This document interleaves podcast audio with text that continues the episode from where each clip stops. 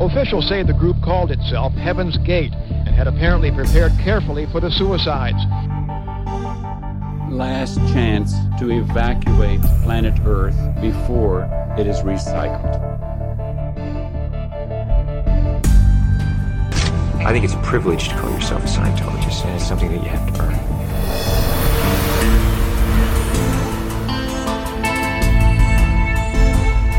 Sekta. Der Podcast über Sekten und religiöse Sondergemeinschaften. Now we're looking to the key that is within every heart and breast. That I, God that came from the earth of earth.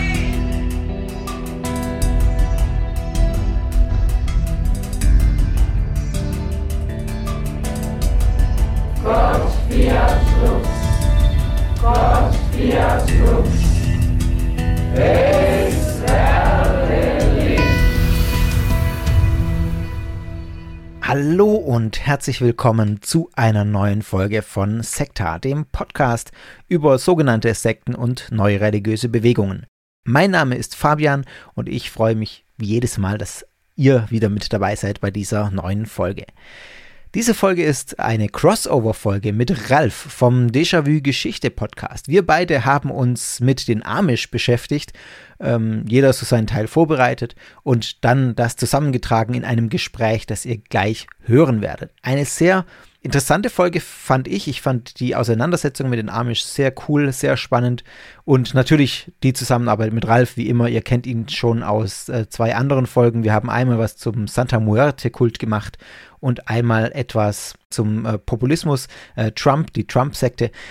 Ja, hat mir viel Spaß gemacht. Ralfs Podcast Déjà-vu Geschichte findet ihr unten in den Shownotes. Wenn ihr den nicht eh schon abonniert habt, dann ist es jetzt an der Zeit, genau das zu tun. Bevor wir ins Gespräch reingehen, noch ein kurzer Hinweis. Am Ende der Folge wird es eine Verlosung geben. Ich habe dankenswerterweise drei Bücher zur Verfügung gestellt bekommen von Adrian Langenscheidt. True Crime Germany 3, Band 3. Wenn ihr euch erinnert, äh, vor einiger Zeit hatte ich für True Crime Finnland einen Beitrag verfasst über die Orkoblom-Bewegung. Das war dann auch eine Folge hier im Podcast. Jetzt gibt es True Crime Germany Band 3 und den gibt es am Ende zu gewinnen. Aber dazu mehr am Ende der Folge. Und jetzt wünsche ich euch viel Spaß mit, den, äh, mit dem Gespräch zwischen Ralf und mir zu den Amish.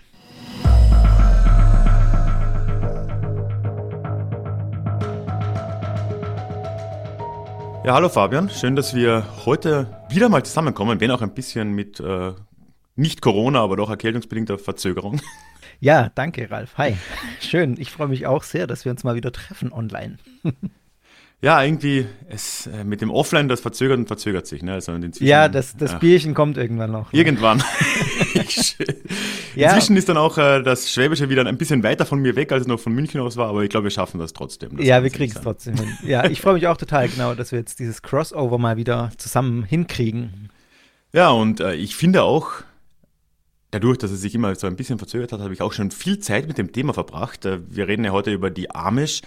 Und ich Ja. muss auch sagen, ist auch echt, wir hatten ein bisschen Glück mit der Themenwahl. Also ich bin gerade sehr happy, dass wir uns über das mal unterhalten können. Oder über die, Ja. diese Gruppe, weil, äh, ja, ich glaube, gut, muss man jetzt jemandem erklären, ne? das ist halt irgendwo auch faszinierend. Und äh, trotzdem, ja, auch viel, wenn man mal ein bisschen tiefer gräbt, wird es eigentlich nur noch faszinierender. Ja, das Und- fand ich auch total, ja.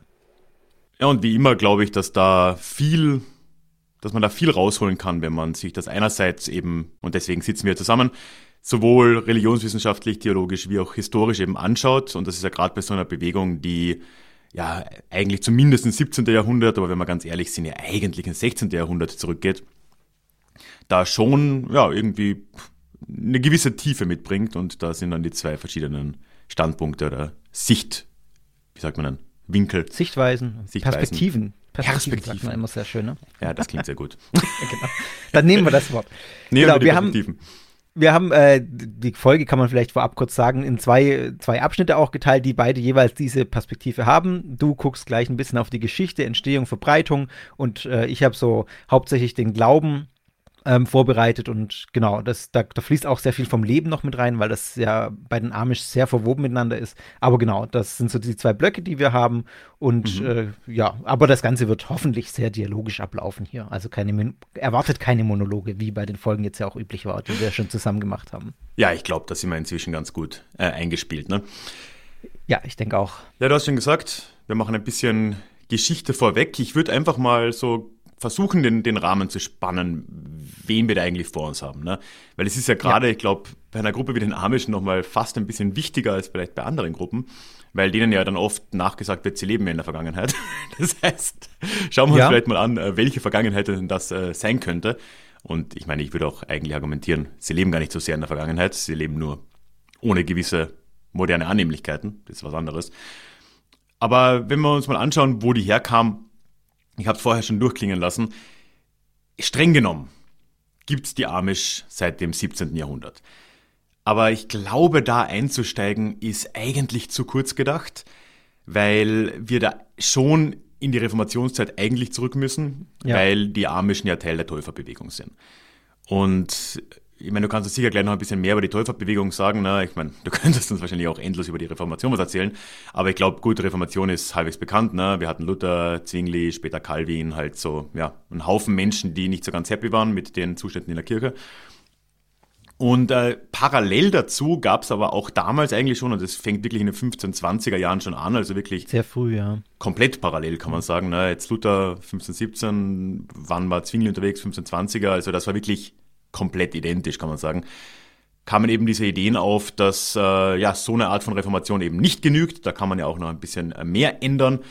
Und äh, unter anderem auch eine Idee, die ja in der Geschichte, in der Kirchengeschichte immer wieder mal aufgekommen ist, nämlich diese ganz grundlegende Idee der Erwachsenentaufe da wieder ähm, ausgegraben hat. Ne? Und ja. Äh, ja, und das sind im Prinzip diese, diese Täuferbewegungen. Willst du uns da mal ein bisschen abholen, was, was die damals so ausgezeichnet hat in der Zeit, also jetzt in den 15, 20er, 30er Jahren, als das aufkam. Ja, also ich meine, was der Hauptstreitpunkt war, das äh, sagt ja der Name schon, Täuferbewegung. Äh, kann man sich jetzt fragen, was taufen tun doch irgendwie alle. Es war aber so, dass ähm, zu äh, Luthers Zeit oder auch, was hat, das hat Luther auch sehr stark gemacht, die Kindertaufe sehr weit verbreitet war. Das ja. ist auch das, was heute noch in der evangelischen und katholischen Kirche ähm, praktiziert wird. Was heißt weit verbreitet, ist falsch gesagt, es war äh, das Einzige, was es gab, mehr oder weniger. Also ja. es sei denn, es hat sich halt irgendwie mal jemand äh, im Erwachsenenalter erst bekehrt, dann wurde der noch getauft. Aber es haben, waren eigentlich alle Kinder als Säuglinge äh, getauft worden. Und mhm. die Täuferbewegung, da war so der Gedanke, ähm, dass man den, dass quasi man ja Säuglinge nicht taufen kann, weil die können sich ja nicht für den Glauben entscheiden. Ähm, und man, das war die Ansicht in dieser Bewegung und ist es bis heute übrigens, also die gibt es ja bis heute, Baptisten äh, zum Beispiel vertreten diese Ansicht, ja. dass man ähm, ja, dass man eben sich entscheiden muss für den Glauben, dass der Glaube sozusagen zuerst kommt und dann kann man sich für die Taufe entscheiden. Und das war damals ein Riesenthema. Äh, diese Täuferbewegungen, mhm. die wurden aufs härteste äh, verfolgt. Anabaptisten nannte man diese auch, weil das äh, eine Wiedertaufe war, logischerweise. Das ist heute nicht mehr unbedingt so, weil nicht mehr alle als Kind getauft wurden. Mhm. Aber damals war es äh, logisch, weil alle als Kind getauft wurden.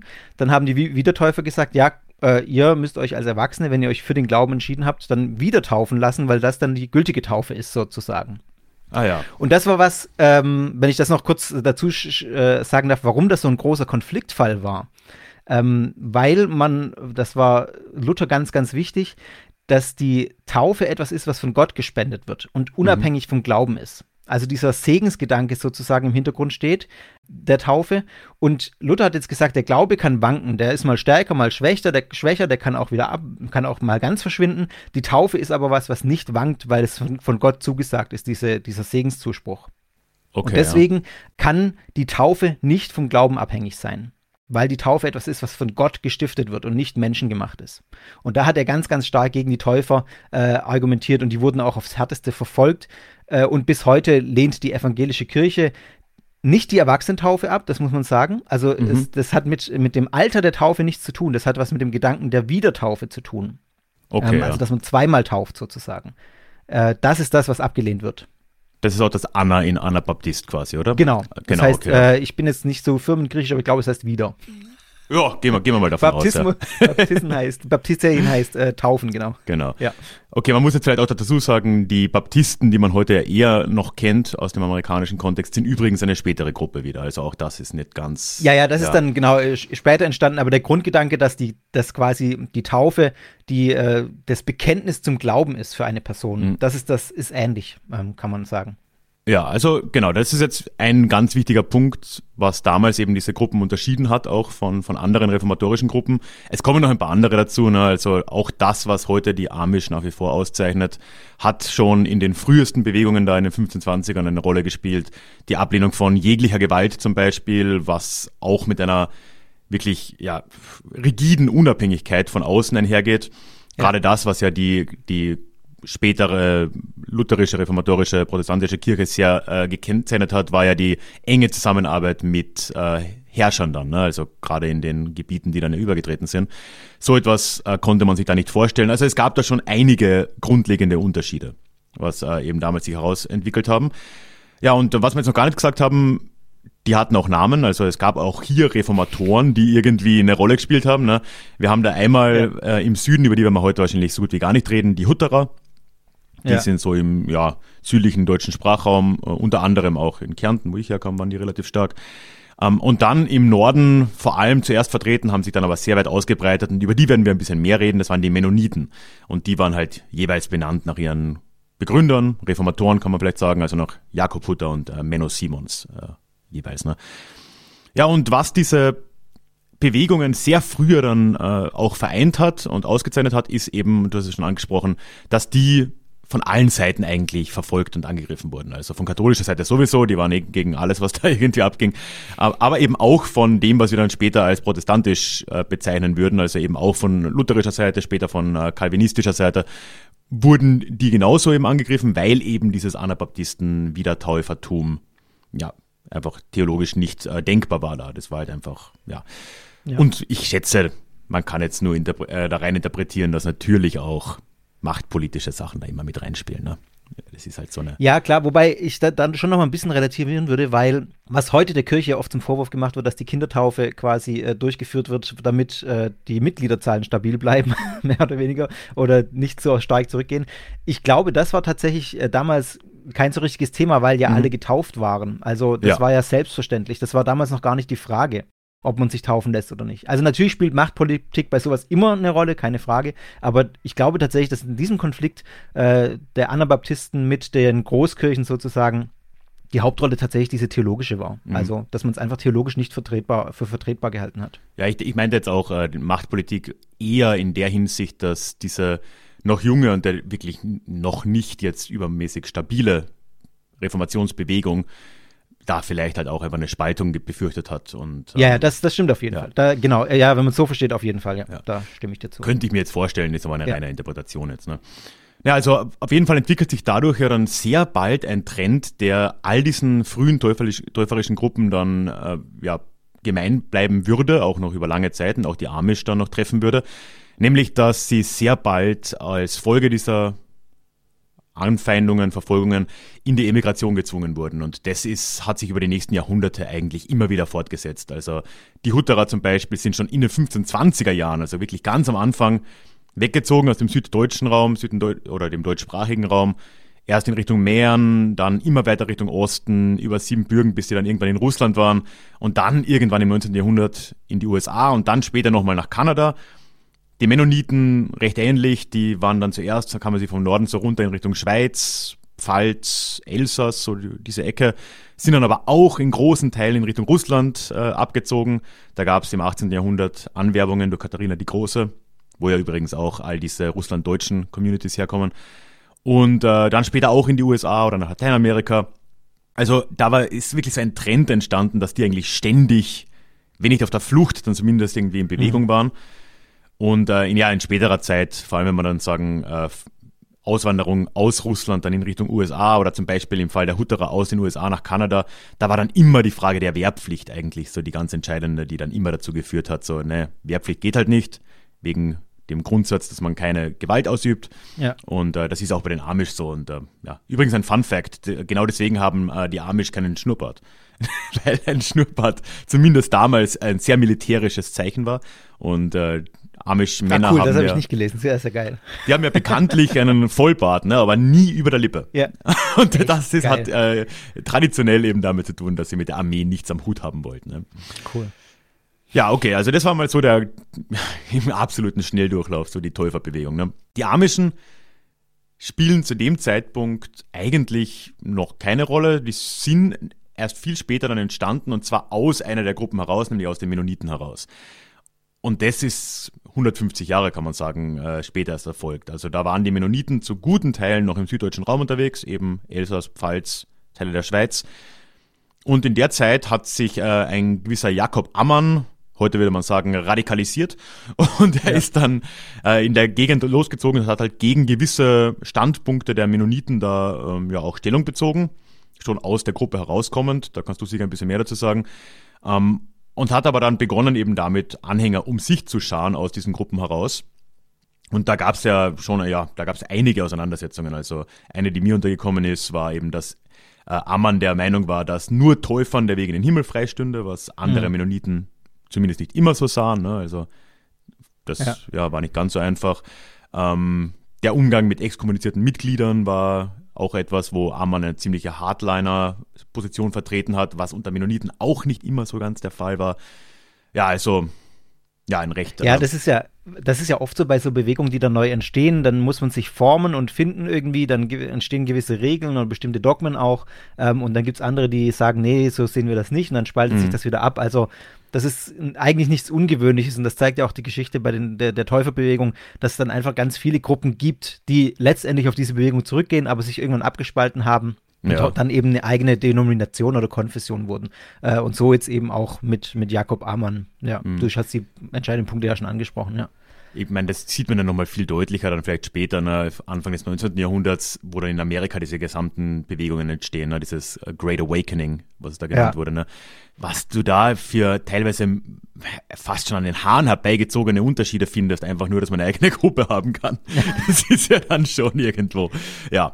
Äh, ja, wobei, ich weiß gar nicht, also äh, das, äh, nur noch mal kurz Einwurf, ich glaube, dass das für die Leute damals wirklich auch eine existenzielle Fragen waren. Also für uns heute wirkt das dann wie, wirkt das wahrscheinlich wie, wie irgendwelche Fitzel-Kleinigkeiten, wo man dann sagt, irgendwie, hä, wie kann man sich darüber streiten? Ähm, aber das hat die Leute damals bewegt. Also. Ja, ja anscheinend, ja. Ich meine, gut, okay, sowas wie das Shunning, was jetzt bei den Amischen noch existiert, ne? also dieses Meiden von Ex-Mitgliedern, okay, das hat ja auch eine reale Auswirkung. Ne? Aber man ja. muss jetzt ja sagen, selbst als gläubiger Mennonit, der, wobei Mennoniten ja eh gar nicht so ein krasses Himmelverständnis mitbringen wie vielleicht Katholiken, aber okay. Selbst dann könnte es dir doch eigentlich wurscht sein, ob die anderen Christen jetzt äh, sich mit dir im Himmel dann tummeln werden oder nicht. Das ist ja, also ich verstehe, ja, aber vielleicht bin ich da einfach. Ah, fehlt, fehlt mir da der Blick auf das Ganze, ne?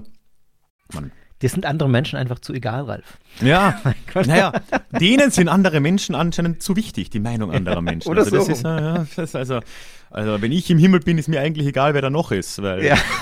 wenn ja, die da oben unangenehm wären, dann wäre es ja nicht mehr mein Himmel. Ja, stimmt. naja. Auf jeden Fall, genau, das, das äh, beginnt und so trennt sich diese amische Bewegung dann im späten 17. Jahrhundert de facto von den Mennoniten ab. Also das als Jahr wird oft 1693 betitelt. Ich würde das jetzt nicht so genau sehen, war ziemlich sicher ein Prozess oder es war ein Prozess. Und äh, man muss auch sagen, dass heute sich Mennoniten und Amische wieder zumindest eigentlich sehr nahe stehen. Also da werden wir sicher noch drüber reden. In den USA haben die sich ja quasi wiedergefunden und leben oft sehr nah beieinander. Und es gibt da ziemlich viel Austausch. Äh, also Amische verwenden, na, verwenden ist falsch, aber äh, verlassen sich sehr oft auf äh, Mennoniten, wenn es zum Beispiel um äh, Handel geht. Also Mennoniten können ja, es gibt da auch sehr traditionelle Gruppen, aber tendenziell sind die deutlich offener der Mehrheitsbevölkerung gegenüber, haben eher ein Auto, sind eher mobil, sind eher auch irgendwie in traditionellen Berufen unterwegs und sind sehr auf dem Handel und äh, ja, da gibt es sehr viel Zusammenarbeit schlicht und ergreifend. Ne? Also das hat sich auch äh, wieder sehr angenähert, muss man auch dazu sagen. Ja, ähm, die Migration geht dann natürlich weiter. Ne? Also gut, jetzt sind wir bei den Amischen, das war noch in Europa. Heute denken wir bei den Amischen natürlich überhaupt nicht mehr an Europa. Also mir ist auch nicht bekannt, dass es irgendwie eine nennenswerte Gruppe in Europa noch geben würde. Nee, ist mir auch nicht, überhaupt gar nicht begegnet. Also vielleicht gibt es da ein paar Verstreute, aber das ist eigentlich äh, irrelevant. Ne? Also die sind dann eben auch immer weiter ausgewandert und eigentlich auch schon ab dem 18. Jahrhundert, also fast direkt nach der Begründung. Das äh, komplexe Gründe wieder, ne? also das hat jetzt eigentlich weniger mit Verfolgung zu tun gehabt damals, sondern viel mehr mit einer allgemeinen Massenauswanderung, die es einfach gegeben hat. Das war eine mhm. Zeit, äh, also gerade in der Pfalz äh, war das wirklich eine ganz miserable Zeit. Da war der 30-jährige Krieg, da gab es dann immer wieder andere Kriege, irgendwelche Erbfolgekriege. Die Region wurde nach und nach immer weiter verwüstet. Die Struktur dort war komplett am Boden. Und äh, es gab immer wieder Hungersnöte und so weiter. Also es sind einfach in der Region generell sehr, sehr viele Menschen ausgewandert und so eben auch die Amish. Aber es war jetzt nicht so, dass da nur die Amish ausgewandert sind. Und das war ja auch eine Zeit, wo einfach sehr viele Pfälzer und Pfälzerinnen äh, nach England oder in die äh, britischen Kolonien in Übersee äh, gezogen sind. Also ab 1700 kann man sagen. Und äh, so haben die Amish das eben auch gemacht. Und da hat es dann irgendwann ja eine relativ praktische Neuerung gegeben in eben diesen Kolonien weil äh, da ein gewisser William Penn, ein äh, britischer Quäker, da hingegangen ist und eine Kolonie namens Pennsylvania, ganz, äh, ja, selbstlos nach sich selbst benannt, ne, äh, hat der William Penn Pennsylvania gegründet. Und das war eben ein Staat in, oder Staat war es noch keiner, aber eine, eine Kolonie, die Religionsfreiheit gewährt hat. Und das war jetzt ein Thema, das eben für die Amischen aus der Pfalz, die da sowieso aus wirtschaftlichen Gründen weg wollten, ein ziemlicher Pull-Faktor war, nach Pennsylvania zu gehen. Mhm. Also kannst du kurz sagen, was eigentlich die Quäker wieder sind, ohne dass wir da jetzt ausufern? Das weiß ich nämlich gar nicht. Ähm, die Quäker, ja, man kann es vielleicht kurz, ohne dass man es zu weit ausschweift, sagen, das ist eine Gruppe, die sich extrem gegen Hierarchien, gegen Dogmen, gegen Ämter ähm, wendet, die deswegen auch verfolgt wurde damals, äh, wegen sehr radikaler Kritik an gesellschaftlichen und äh, kirchlichen Zuständen. Es gibt da kein Bekenntnis, kein Dogma sondern der Grundgedanke ist, dass äh, jeder einzelne Mensch Gottes Ebenbild ist und deswegen in jedem einzelnen Menschen auch Gottes Licht zum Scheinen kommt. Und das mhm. zeigt sich auch in den Versammlungen dann, also ein Gottesdienst sieht da ungefähr so aus, dass man da, oder eine Andacht, dass man da zusammensitzt, dass viel geschwiegen wird, dass jeder in sich reinhört. Dann liegen oft, habe ich gelesen, während so einer Andacht auch heilige Schriften aus, wie Bibel oder Koran ähm, oder Literatur der Quäker. Also man merkt ja auch schon tatsächlich mhm. diese Offenheit. Und äh, dann tauscht man sich im Anschluss, also dann kann man da auch noch ein paar Worte sagen, wenn man irgendwelche Erleuchtungen hatte sozusagen. okay. Und äh, im Anschluss an diese Andacht tauscht man sich dann über aktuelle religiöse Themen und ethnische Fragen mhm. aus. Also ich würde sagen, spontan, ich war noch bei keiner Versammlung, die gibt es auch in Deutschland, die heißen Religiöse Gesellschaft der Freunde. Ähm, so hießen die ursprünglich oh, übrigens. Äh, okay. Äh, 1652, habe ich extra nochmal nachgeschaut, sind die als Religiöse Gesellschaft der Freunde entstanden, wurden dann, war, die Quäker war zuerst eine negative Außenbezeichnung. Mhm. Äh, Quäker heißt zittern, erzittern, weil man irgendwie, also eine Deutung, warum die so heißen, ist, dass äh, während dieser Andachten quasi manche erzittert hätten vor, äh, vor Überwältigung, vor diesem, äh, vor dieser Erleuchtung, die sie da haben sozusagen. Ah, ja. Mhm. Und das haben sie irgendwann als Selbstbezeichnung übernommen. Ich würde total gerne mal zu so einer Versammlung hingehen, weil das klingt sehr sympathisch. Also sehr ja. offen, komplett ohne Dogmen ähm, und gerade das passt gut in das, was du gesagt hast, dass eben da dann auch entsprechend Religionsfreiheit geherrscht hat. Mhm. Ich meine ja, ja, auch, es klingt ja fast meditativ sogar, ne? Also das ist ja. Ja, ja, sehr, ja. Ja, ja. also genau, da hatten dann die Amischen, aber bei weitem nicht nur, ne? Da hatten ja ganz, ganz viele Gruppen in Europa. Das war keine gemütliche Zeit für jegliche Nicht-Mehrheitsgesellschaft. Äh, gut, wann ist es je eine gute Zeit für Nicht-Mehrheitsgesellschaft? Aber auch damals war es keiner. Das hat viele angezogen. Ne? Also Pennsylvania war dann sehr bald so ein Hotspot, wo viele, viele Menschen hingezogen sind aus Europa, aus, die, aus einer Mischung aus Gründen. Das hat sich dann das gesamte 18. Jahrhundert weiter so hingezogen. Es gab dann vielleicht eine kurze Pause, als dann napoleonische Kriege waren und die Auswanderung schwieriger wurde, aber dann im 19. Jahrhundert geht es ungebremst weiter.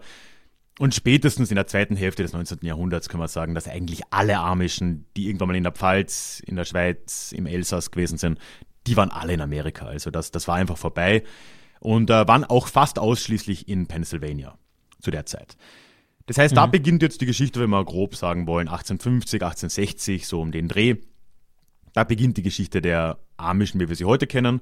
Also eine Gruppe an sehr gläubigen, deutschsprachigen, in Anführungszeichen, also irgendeine Form von deutschsprachigen Menschen, die da in äh, Pennsylvania vor allem gesiedelt haben, oft umgeben von äh, englischsprachigen Nachbarn. Aber ich glaube, auch da muss man zumindest zwei Sachen anmerken nochmal. Nämlich erstmals waren die Amischen zu der Zeit, wenn wir jetzt in den 1860ern einsteigen oder vielleicht in den 1870ern, da waren die in Pennsylvania gar nicht so unterschiedlich wie die anderen Bewohner der Gegend. Also mhm. klar, da hat es immer wieder Leute hingezogen.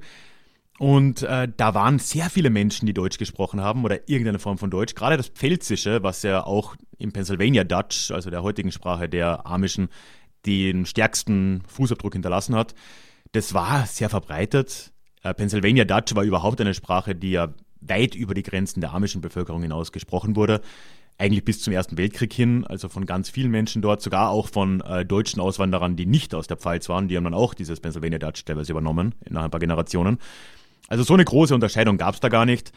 Es kamen auch die Mennoniten dazu dann, um die Zeit herum, die haben auch wieder irgendeine so Form von Sprache gesprochen. Also da so, die waren gar nicht so krass isoliert, wie man es äh, heute vielleicht sich vorstellt. Und dann muss man auch sagen, sie haben ja damals noch äh, weder in ihrem Glauben, wie gesagt, ne, Quäkerkolonie, ehemalige, da waren generell sehr viele, ob es Täufergruppen waren, ob es dann eben andere äh, ja, reformatorische Gruppen waren, die sind ja nicht wirklich herausgestochen und auch dieses, diese große Unterscheidung der Technik hat 1870 de facto noch keine Rolle gespielt, weil es gab ja kaum moderne Technik nach heutigem Standard.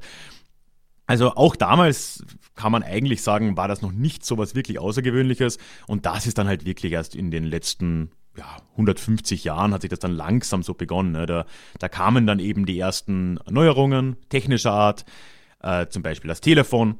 Und da hat es dann in amischen Bewegungen eben, weiß nicht, ob du da was dazu sagen kannst, soweit ich es rausfinden konnte, haben die sich halt nach äh, den Aposteln Paulus und Johannes da äh, orientiert und man soll ja in dieser Welt, aber nicht von dieser Welt sein. Und da haben sie dann irgendwie gesagt, okay, wir müssen jetzt irgendwo mal Grenzen ziehen. Das Telefon war das erste. Da mhm. haben dann gewisse amische Gruppen begonnen, das abzulehnen. Und so hat es eigentlich über die nächste Zeit, die nächsten paar Jahrzehnte, so bis ins 20. Jahrhundert hinein, immer wieder neue Teilungen auch einfach gegeben in, der amischen, äh, in den amischen Gruppen, wo halt immer neue Neuerungen gekommen sind. Gewisse haben dann gesagt, okay, das übernehmen wir, das passt. Andere haben gesagt, das übernehmen wir nicht. Das war ja eigentlich zum, ja, fast schon ein demokratischer Prozess, kann man sagen. Und äh, man hat sich dann ihnen angeschlossen, was man gerade richtig fand. Und so haben sich dann mit der Zeit naja, eine ganze Gruppe an oder Subgruppen an Amischen herausgebildet. Ne? Also es gibt eben diese Old Order Amish, wie man sie heute nennt, also die, die eigentlich fast alles davon abgelehnt haben. Es gibt dann aber noch radikalere, die quasi äh, noch weniger Neuerungen wollen, zum Beispiel die Swartzen Kruber Amish in Ohio. Es gibt aber dann wirklich endlose Abwandlungen von liberaleren Amish, die dann oft dann auch schon ins mennonitische Spektrum wieder drüber gehen. Es gibt sogar sogenannte Amish Mennonites, was auch immer das dann wieder genau ist. Äh, sogenannte Beachy Amish, auch eine sehr liberale Order nach einem äh, Priester namens Beachy in den 20er Jahren. Also, das hat da sich. Eine, da gibt es eine gute Übersicht bei Wikipedia, glaube ich, oder? Hast du die auch gesehen? Ähm, wo so eine Tabelle ist mit den ganzen verschiedenen Sorten von äh, oder ähm, Richtungen von Amish oder ah, vielen okay, verschiedenen. Und dann ähm, immer so markiert, welche Techniken die ablehnen und so. Also wie präzise das ist, mag ich mal dahingestellt äh, wissen, aber äh, das fand ich ganz spannend mal zu sehen. Ja, ja also das habe ich, glaube ich, nicht gesehen. Ähm, ja. Was ich auf jeden Fall mal in die Shownotes packen würde, ich habe so eine ähm, Dokumentationsreihe de facto auf YouTube gesehen von einem amerikanischen äh, YouTuber. Und der war in Ohio unterwegs und hat dort eben mit Amish gesprochen. In, ja. äh, ich vergesse den Namen immer, des Countys, ist jetzt auch egal. Und äh, er hat dort sich dann erst getroffen mit einem Mitglied der Beachy Amish eben einer liberaleren Gruppe und das war einfach so ein Kerl, der ist ihm da entgegengekommen in Jeans und mit, mit einem Truck, wie man sich das so vorstellt, mit dem Pickup-Truck, hatte, hatte ein Handy, hatte irgendwie alles Mögliche, hatte dann aber immer wieder mal so erklärt, wo dann da die Grenzen verlaufen. Also sein Handy hat zum Beispiel halt, das war zwar ein Smartphone, aber da wurden fast alle Apps außer Maps und so äh, deaktiviert, also da gibt's dann auch wieder äh, so Abstufungen. Okay. Und dort hat er dann quasi den so als Guide gehabt und der hat ihm dann ein bisschen gezeigt, äh, ja, wie die anderen so drauf sind, welche anderen Gruppen es da gibt, wie das mit den Mennoniten ist. Also ja, das echt ziemlich viele Abstufungen. Die Amish gibt es eigentlich ja gar nicht dementsprechend. Wobei man, soweit ich das jetzt beurteilen kann, sagen muss, die verstehen sich untereinander schon alle ganz gut. Wenn auch je konservativer eine Gruppe ist, desto eher bleibt es dann in ihrer Kirchengemeinde, ne? also ihre, ihre sozialen Beziehungen. Aber ja. muss auch nicht sein. Ne? Also das ist schon, schon äh, sehr sehr unterschiedlich. Ja, und was man vielleicht am Schluss noch sagen kann, jetzt, wenn wir die Geschichte abrunden wollen, ist, dass die Amish dann dort in der Region in Pennsylvania mit der Zeit halt immer weiter äh, sich ausgebreitet haben.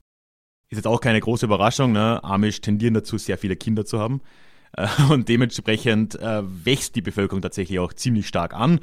Sieben im Schnitt habe ich gelesen. Sieben im Schnitt, ja. Äh, oh ja, Gott, ja. Das ist ich habe irgendwo oder das hast du, glaube ich, mir geschrieben, ne? dass sie die am stärksten wachsende religiöse Gruppe der Welt sind oder sowas. Ja, also zumindest ja. eine der am stärksten wachsenden. Ähm, das habe ich tatsächlich gelesen, ja. ja also, also, auch heute noch. Das ist, bezieht sich auf heute. Ja, Irrsinn, ja. ja. Also wir haben heute weit oder ja, eine Drittelmillion Amische plus minus, also über 300.000 Amische, die im Kern auf ja, weiß ich nicht, wie viel waren es, 20 Familien zurückgehen, muss man sich denken. Also was das für eine Explosion war. Ja, ja. ja. Ähm, wir werden sicher noch ein bisschen über die Probleme auch reden, die damit einhergehen, aber also die sind wirklich enorm explodiert die letzten 150 Jahre über. Äh, was eben auch dazu geführt hat, das habe ich jetzt schon mehrmals angesprochen, dass sie eben nicht mehr nur in Pennsylvania zu finden sind, sondern unter anderem auch in Ohio, aber auch in Indiana und in vielen anderen Bundesstaaten, zumindest in äh, kleineren Grüppchen. Ne? Und die Mennoniten sind dann auch nochmal stark in Kanada vertreten. Da werden wir später noch was hören drüber, aber auch in Lateinamerika zum Beispiel. Also das ist mhm. relativ weit verbreitet. Und ja, also das wäre jetzt mal so ein grober historischer Überblick. Und äh, jetzt sollten wir mal dann übergehen und uns anschauen, wie das Leben, der Glaube, die Organisation äh, der Amish dann so in sich ausschaut, oder? Ja, machen wir sehr gerne. Ich fand es auch total spannend, sich das mal genau anzuschauen. Ähm, ich sage vielleicht zunächst ein paar Worte dazu, wie die Amish organisiert sind. Das ist jetzt schon ein bisschen durchgeklungen, äh, bei dir, bei dem, was du gerade beschrieben hast, es ja. ist so, dass die Amish ähm, keine Dachorganisation kennen. Also es gibt jetzt keinen Papst zum Beispiel, der immer wieder Lehrsätze präzisiert oder raushaut und ähm, daran haben die Gläubigen dann zu glauben. Ich meine, du hast ja schon mit einem Pseudopapst ein, äh, eine Audienz bekommen, aber mit einem ja. Amish-Papst eine Audienz, das wäre was. Genau.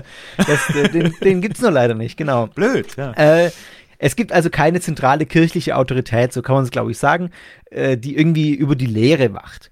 Äh, und es gibt auch keine kirchliche Hierarchie, die man irgendwie bei Meinungsverschiedenheit irgendwie anrufen könnte. Und das zeigt, dass das Ganze eine sehr, sehr vielfältige Gruppe ist, wie du es ja gerade auch schon beschrieben hast. Mhm. Die letzte Autorität ist letztlich eigentlich immer die einzelne lokale Gemeinde. Und innerhalb dieser Gemeinde dann sind es die erwachsenen männlichen Mitglieder, ja. die dann das Taufgelübde abgelegt, äh, abgelegt haben. Nicht das Taufgelübde, abgeleckt. Sorry. es ist ein okay. ganz wichtiges Ritual unter den ja. Amischen. Wenn ein amischer Mann äh, 18 wird, dann muss er das Taufgelübde ablecken und Okay. Wir überlegen, ob wir das rausschneiden. Nee, wir lassen es drin, ist auch egal. Äh, also das Taufgelübde abgelegt. Ja, hm. ähm, genau. Also äh, was ich sagen will, ist, dass die letzte Autorität der Amish sich immer auf lokaler Ebene befindet. Und ähm, entsprechend, es sein kann, dass in einem Ort äh, andere Regeln gelten als im nächsten Ort schon, weil das einfach unterschiedlich ist, auch man, zwischen kleinen lokalen Gruppen. Und man muss auch sagen, das ist eine relativ demokratische Angelegenheit tatsächlich. Ne? Also wenn du ein, ja. sagen wir mal, ein Mann bist und das Gelübde abgelegt hast und eben ja damit ein volles Mitglied der Kirche bist, dann hast du da auch eine Stimme. Und selbst wenn da die Mehrheit jetzt irgendwie eine radikale Entscheidung fällt, was ja immer wieder vorgekommen ist, eben mit der Technik zum Beispiel, äh, und du da überstimmt wirst, dann steht es dir offen und es ist jetzt auch nichts, was irgendwie sonderlich negativ gesehen wird, dass du halt einer anderen Gruppe beitrittst. Das ist okay. Ja. Also das geht halt ja. auch. Und dadurch werden nicht deine Kontakte zu, zu, deiner Familie oder so gekappt, nicht notwendigerweise. Ja.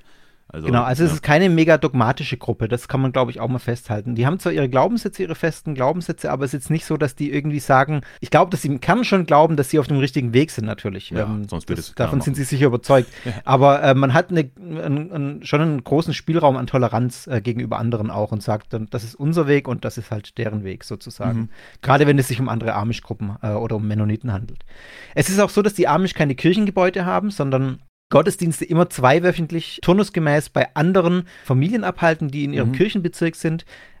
Vielleicht an der Stelle nochmal, wir reden jetzt hier hauptsächlich von diesen Old Order Amish. Also das ist äh, genau, gerade weil es so viele Gruppen gibt, wir reden jetzt von denen, die man so äh, vor Augen hat, die, äh, diese Old Order Amish. Und der Gottesdienst findet in den Scheunen dieser Gemeindeglieder statt. Dann kommt der Gemeindevorsteher, das ist meistens ein ehrbarer Mann, der auch von der Gruppe bestimmt wird, der mhm. dann diesen Gottesdienst durchführt. Interessant fand ich, dass das Liederbuch, aus dem die singen, noch aus dem 16. Jahrhundert original ist, unverändert auf Deutsch. Ja, ja. Irre, das, irre. Auch die Liturgie ist auf Deutsch und die Lutherbibel wird äh, auf Deutsch zitiert. Und dann wird die Predigt äh, auf Pennsylvania Dutch gehalten. So ein bis zwei Stunden dauert die. Diese gesamte Gottesdienstsache dauert so drei bis vier Stunden in der Regel. Also mhm. das ist schon eine längere Sache. Aber dafür ja. nur alle zwei Wochen. ja, gut. Genau. Äh, sehr interessant fand ich noch, dass die Größe der Kirchenbezirke äh, sehr pragmatisch ermittelt wird. Die entspricht nämlich der Anzahl der Kirchenmitglieder, die die durchschnittliche Familie zum sonntäglichen Gottesdienst in der Wohnung oder in ihrer Scheune beherbergen kann.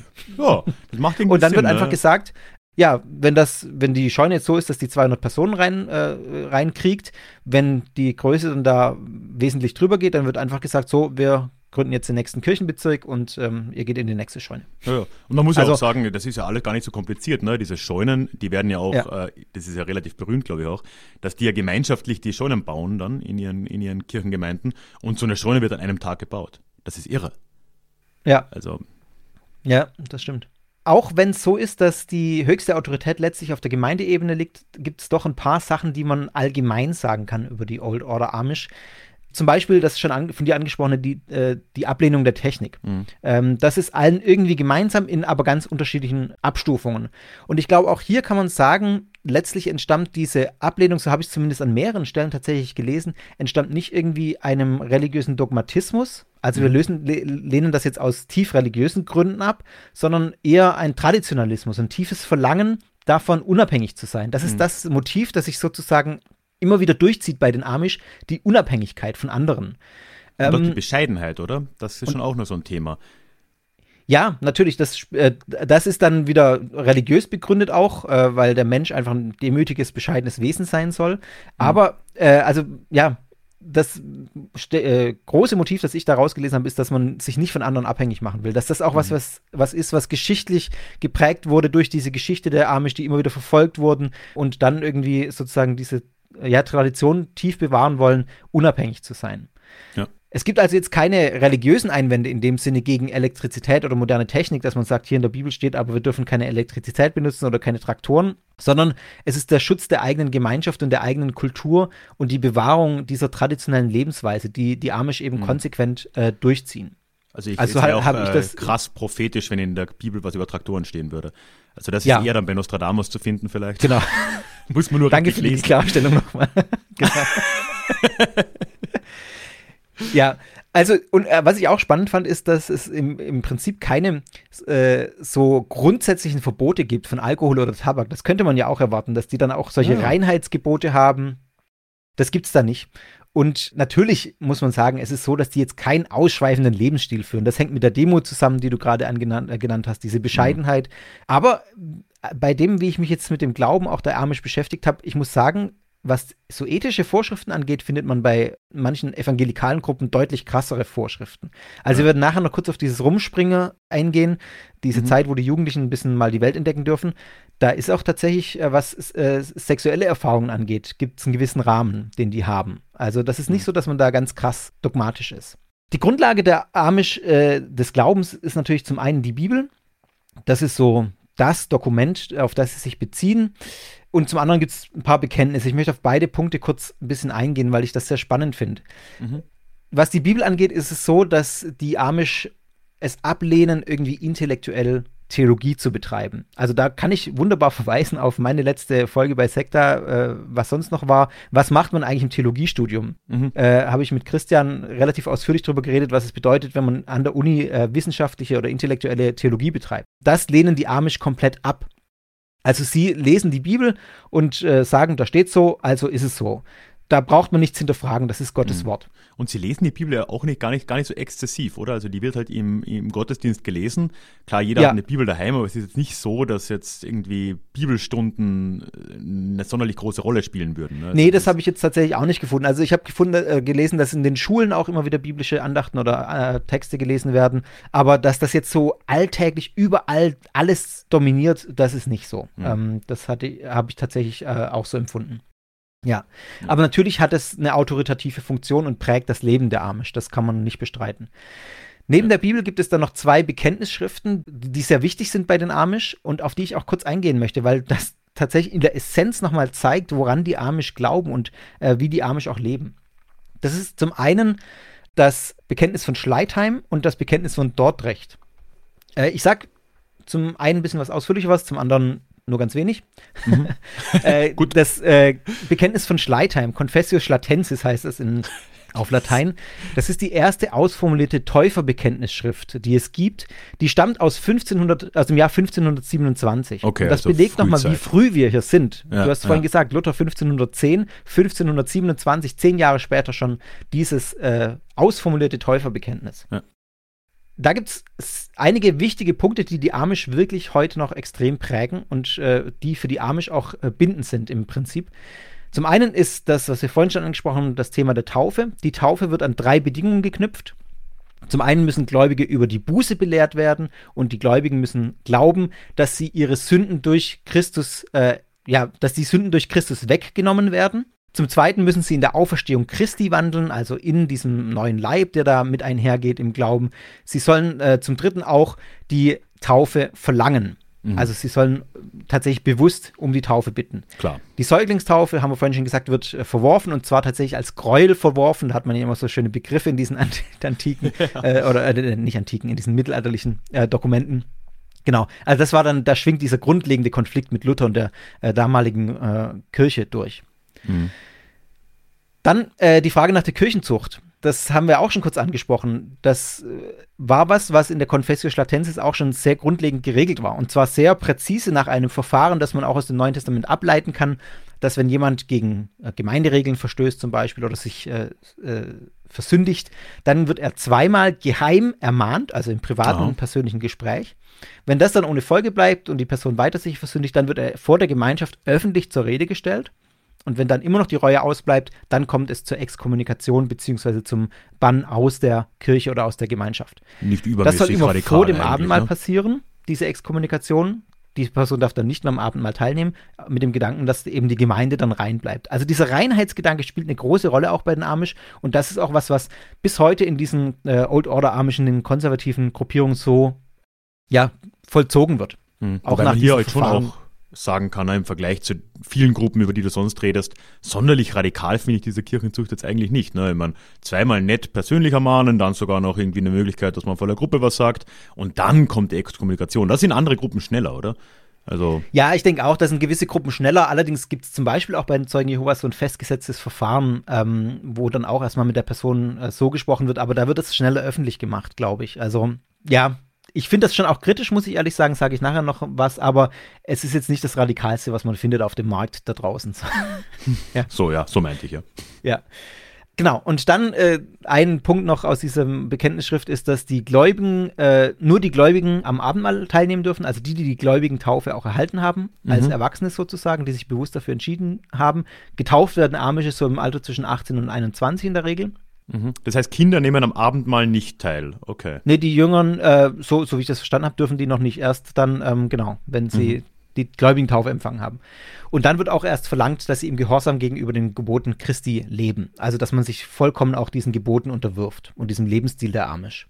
Da aus dieser, aus dieser Pause oder diesem, dieser, dieser Kluft dazwischen ergibt sich ja im Prinzip das Rumspringen. Ne? Also da reden wir nachher Genau. noch drüber, aber das Rumspringen ist ja keine Institution, wo irgendwann mal jemand gesagt hat, so, ah, und von 18 bis 21 darfst du äh, saufen gehen und, äh, und rumvögeln, sondern vielmehr ist es halt einfach so, okay, das ist die Zeit, wo die biologisch erwachsen sind, aber Ja. eben noch nicht äh, den äh, Regeln der Kirche folgen müssen, weil sie eben noch nicht getauft sind. Ne?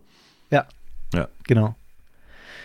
Dann ist es so, dass auch diese Absonderung von der Welt in dieser, in dieser Bekenntnisschrift ähm, von Schleitheim schon verankert ist. Also, dass man sagt, äh, dass da festgelegt ist, dass man keine Gemeinschaft mit denen hat, die nicht in Christus sind. Das bezieht sich aus dem damaligen Verständnis vor allem auf die gesellschaftlichen äh, Umstände, auf den gesellschaftlichen Verkehr außerhalb der Gemeinde, auf die politische Verantwortungsübernahme und die Zugehörigkeit zur päpstlichen reformierten Kirche, äh, päpstlichen und reformierten Kirche. Mhm. Das ist auch was, was man heute noch merkt. Die Amish gehen zum Beispiel nicht wählen.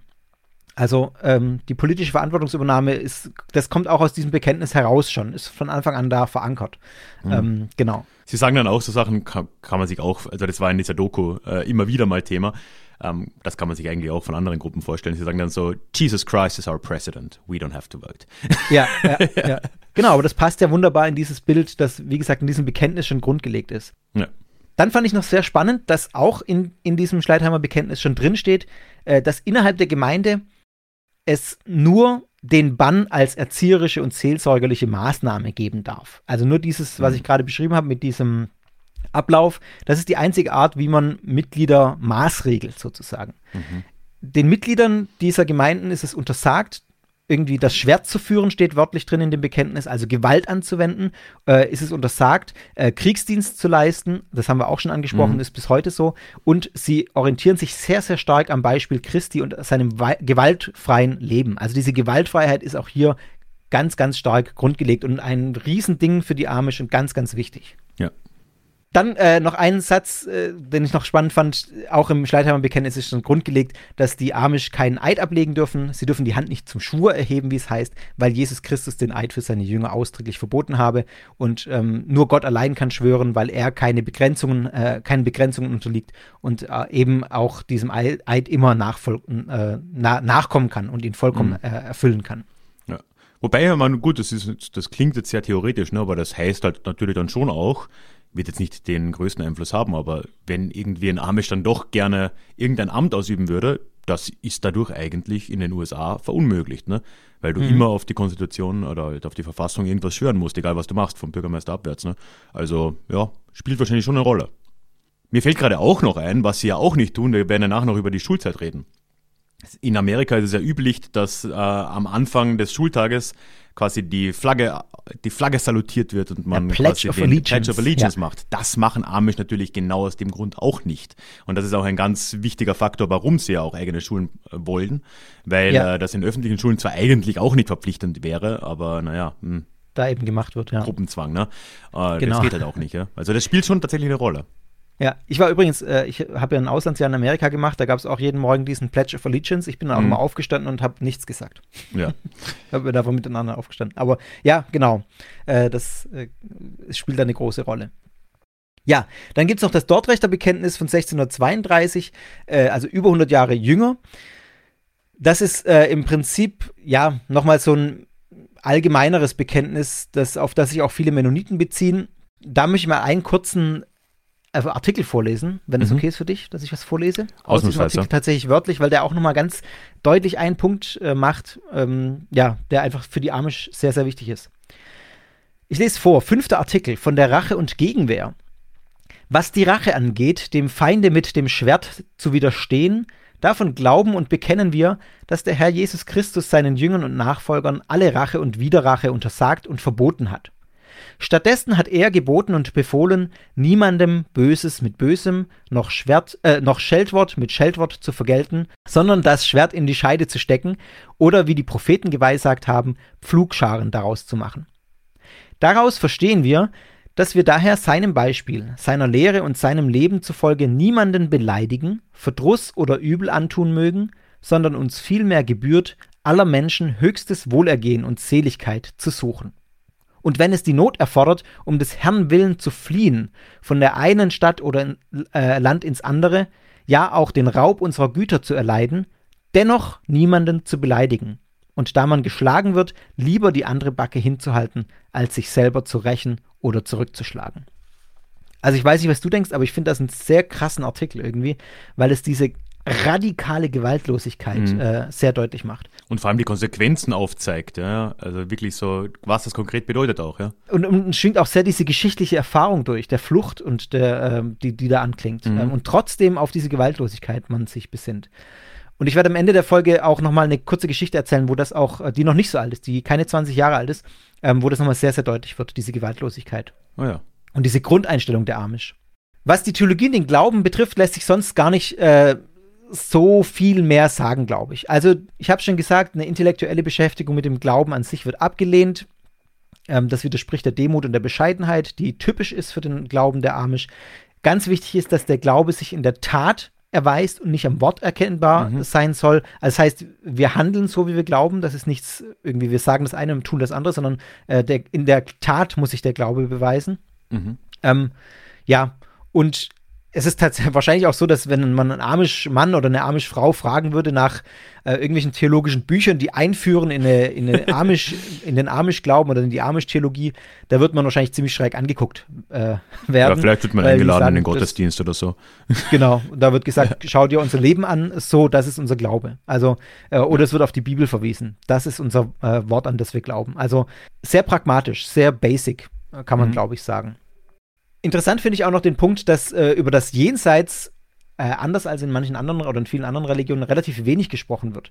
Weil da ganz klar gesagt wird, das Jenseits das ist eine Sache Gottes. Da können wir nichts drüber sagen.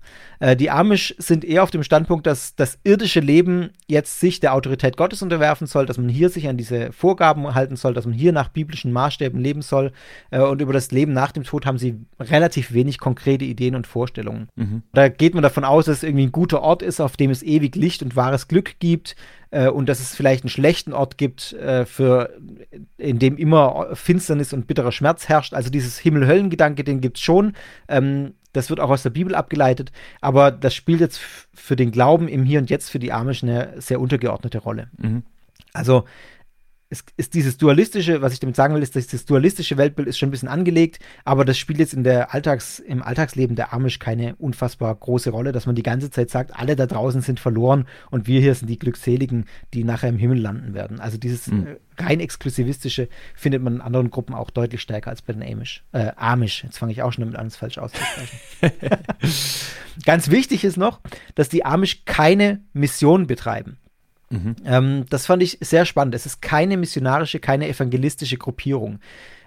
Sie haben die Überzeugung, dass sie durch ihr eigenes Verhalten und ihre Lebensweise ein Vorbild abgeben und äh, die anderen eben der Gnade Gottes überlassen werden. Das Schicksal, was mit den anderen passiert, ist äh, in Gottes Händen letztlich. Das passt mhm. ja auch zu diesem Jenseitsbild, was ich gerade beschrieben habe. Und da ist nochmal ganz spannend, wenn man dann sagt, die Amish sind äh, jetzt eine der am stärksten wachsenden Religionsgemeinschaften heute. Das ist tatsächlich äh, deswegen, weil sie so viele Kinder haben. Das hat mit ja. Mission rein gar nichts zu tun. Und das äh, ist auch, du hast vorhin schon gesagt, es gab etwa 200 Auswandererfamilien und auf diese Auswandererfamilien geht jetzt die große Menge der Amish, mhm. die es heute gibt, auch alle zurück. Ich glaube, ich habe 20 gesagt, was äh, dann doch ein bisschen untertrieben war. Ja, ja also ich habe was mit 200 gelesen. Wird, wird die genaue Zahl hat vermutlich auch keiner nachgerechnet. Ja. 20 Irgendwo zwischen krass. 20 und 200. genau. genau man kann sich vorstellen, dass das auch dazu führt, dass es natürlich äh, genetisch bedingt ein paar Probleme gibt, um es mal so zu formulieren. Es gibt mhm. Erbkrankheiten, die äh, Kindersterblichkeit bei den Amish ist zum Beispiel auch höher als im gesellschaftlichen Durchschnitt. Ja, ähm, ja weil einfach der Genpool eingeschränkt ist. Mhm. Ja. Ich habe noch eine Bezeichnung gefunden von einem Religionswissenschaftler namens Gerald Wilms. Äh, der die Amish so beschreibt, die Amish sind weniger eine religiöse Gemeinschaft als eine ethnische Gruppe, ein kleines Täufervolk des 18. Jahrhunderts, das sich in der modernen Welt so merkwürdig ausnimmt, dass es zunehmend zu einem Anlaufziel für Touristen geworden ist. Hm. Fand ich auch nochmal ganz spannend, also der auch nochmal heraushebt sozusagen, dass es im Prinzip eine eine ethnische Gruppe auch ist. Mhm. Und diese religiöse Komponente da zwar eine große Rolle spielt, aber nicht, nicht das große Wesensmerkmal unbedingt ist. Ja, ich würde auch, also ja. gut, ethnische Gruppe ist immer schwierig. Ich habe da, da in meinem Studium recht viel damit befasst, ist ein ja, schwer um, umgreifbares Wort letztendlich. Aber ich kann der Definition viel abgewinnen, weil ich auch glaube, und das wird sicher jetzt auch, oder wurde schon klar und wird sicher noch jetzt weiterhin klar werden in unserem Gespräch, dass der Glaube und die Religionsausübung nicht das definierende Merkmal der Amish sind. Äh, ja. Ich würde sagen, da kann man fast überall sonst hinschauen. Also die Gründe, warum die Amish so stark wachsen, das sind halt, gut, das ist, ist der Kinderreichtum. Und der Grund, warum die Amish nicht aufhören, Amische zu sein, ist nicht ihr Glaube, sondern ist ihr Zugehörigkeitsgefühl zur Gruppe und ist ja. ihr, ähm, ihr Identitätsgefühl. Und äh, da spielen andere Faktoren, die Bildung, aber natürlich eben das, die, die Familiengemeinschaft, die Kirchengemeinschaft, all das spielt eine Rolle. Der Glaube selbst ist es ist nicht das definierende Merkmal. Also glaube ich, dass da äh, der Herr Wilms einen guten Ansatz getroffen hat. Äh, und ja. Dadurch, dass es keine so festen Dogmen gibt, die wirklich auch gemeinschaftsübergreifend sind oder über die lokale Ebene hinausgehen, ist es natürlich auch schwierig, das als den verbindenden Faktor zu bezeichnen. Eben, ja. Ähm, ja. Also, das spielt da schon auch nochmal mit rein, glaube ich dass eben es eine große Vielfalt gibt, auch in, gerade in Einzelfragen, äh, einzelnen ethischen Fragen auch. Da gibt es Gruppen, die sind strenger, dann gibt es Gruppen, die sind weniger streng. Das hängt sehr von der jeweiligen lokalen äh, Ortsgemeinschaft aus, äh, mhm. ab. Ja. Vielleicht noch ein paar Worte zur Bildung. Du hast vorher schon mal angesprochen, dass die äh, meist auf eigene Schulen gehen. Das ist tatsächlich ja auch der Fall, dass die äh, Old Order Amish zumeist äh, keine öffentlichen Bildungseinrichtungen besuchen, sondern gesonderte amische Schulen besuchen. Da ist es oft so, dass die von jungen, unverheirateten amischen Frauen unterrichtet werden. Das sind selbstverwaltete Schulen, die finanziert werden durch die Schulgelder der Eltern, also die kriegen kein öffentliches Geld. Und in denen Kinder verschiedener Klassen und Leistungsstufen auch gemeinsam unterrichtet werden. Ich weiß nicht, hast du da nochmal genaueres rausgefunden, wie so ein Unterricht da aussieht? Ich ja, ich, also ich, ich beziehe mich da jetzt, man muss immer dazu sagen, das ist jetzt keine objektive Quelle, aber ja. ich beziehe mich jetzt immer auch auf das, was ich da in diesen Videos so gesehen habe, wo eben der mit den Leuten vor Ort ein bisschen geredet hat. Und der war da auch in einer Schule, ähm, erstens muss man, glaube ich, schon noch auch darauf hinweisen, dass das ja ein ziemlicher Kostenfaktor natürlich auch ist. Ne? Also die finanzieren selbst diese Schulen, aber die Amish zahlen ja komplett alle Steuern, die auch sonst alle zahlen in Amerika. Das heißt, die Amish finanzieren das staatliche Schulsystem, nehmen es dann aber nicht in Anspruch. Also das ist äh, eigentlich eh wirklich schon ein ziemlicher, ähm, ja, überzeugter ja. Kostenfaktor, den die da auch damit eingehen. Ja, und im Kern ist es ja in der Schule so, also wie du sagst, oft junge Frauen, aber auch junge Männer. Also ähm, er hat dort äh, in dem ah, okay. Video mit einem jungen ja. Lehrer äh, gesprochen, der, der war sogar ein bisschen älter, der war schon Anfang Mitte 20, was ja eigentlich unüblich ist. Ähm, war auch Mitglied der Gemeinde schon, also der hat äh, sein Gelübde abgelegt, aber war eben äh, noch nicht, hatte noch keine Kinder. Deswegen war er nach wie vor irgendwie Lehrer. Ich weiß nicht genau, okay. wie da die Logik damit da war ja, vom Inhalt her ist es klassisch. Ich, ich hasse ja dieses, äh, dieses amerikanische Saying. Die, drei Rs, obwohl nur eins davon wirklich ein R hat. Reading, Writing ja. und Arithmetic. Arithmetic, ja. also halt ja, Lesen, Schreiben, Mathe ähm, oder Rechnen.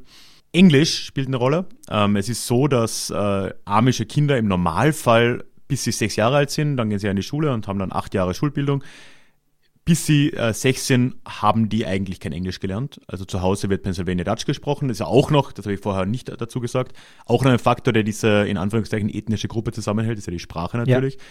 In der Schule lernen sie dann Englisch, sodass ja die meisten auch Old Order Amish heute, wenn auch oft mit Akzent tatsächlich immer noch, äh, absolut fließendes Englisch können.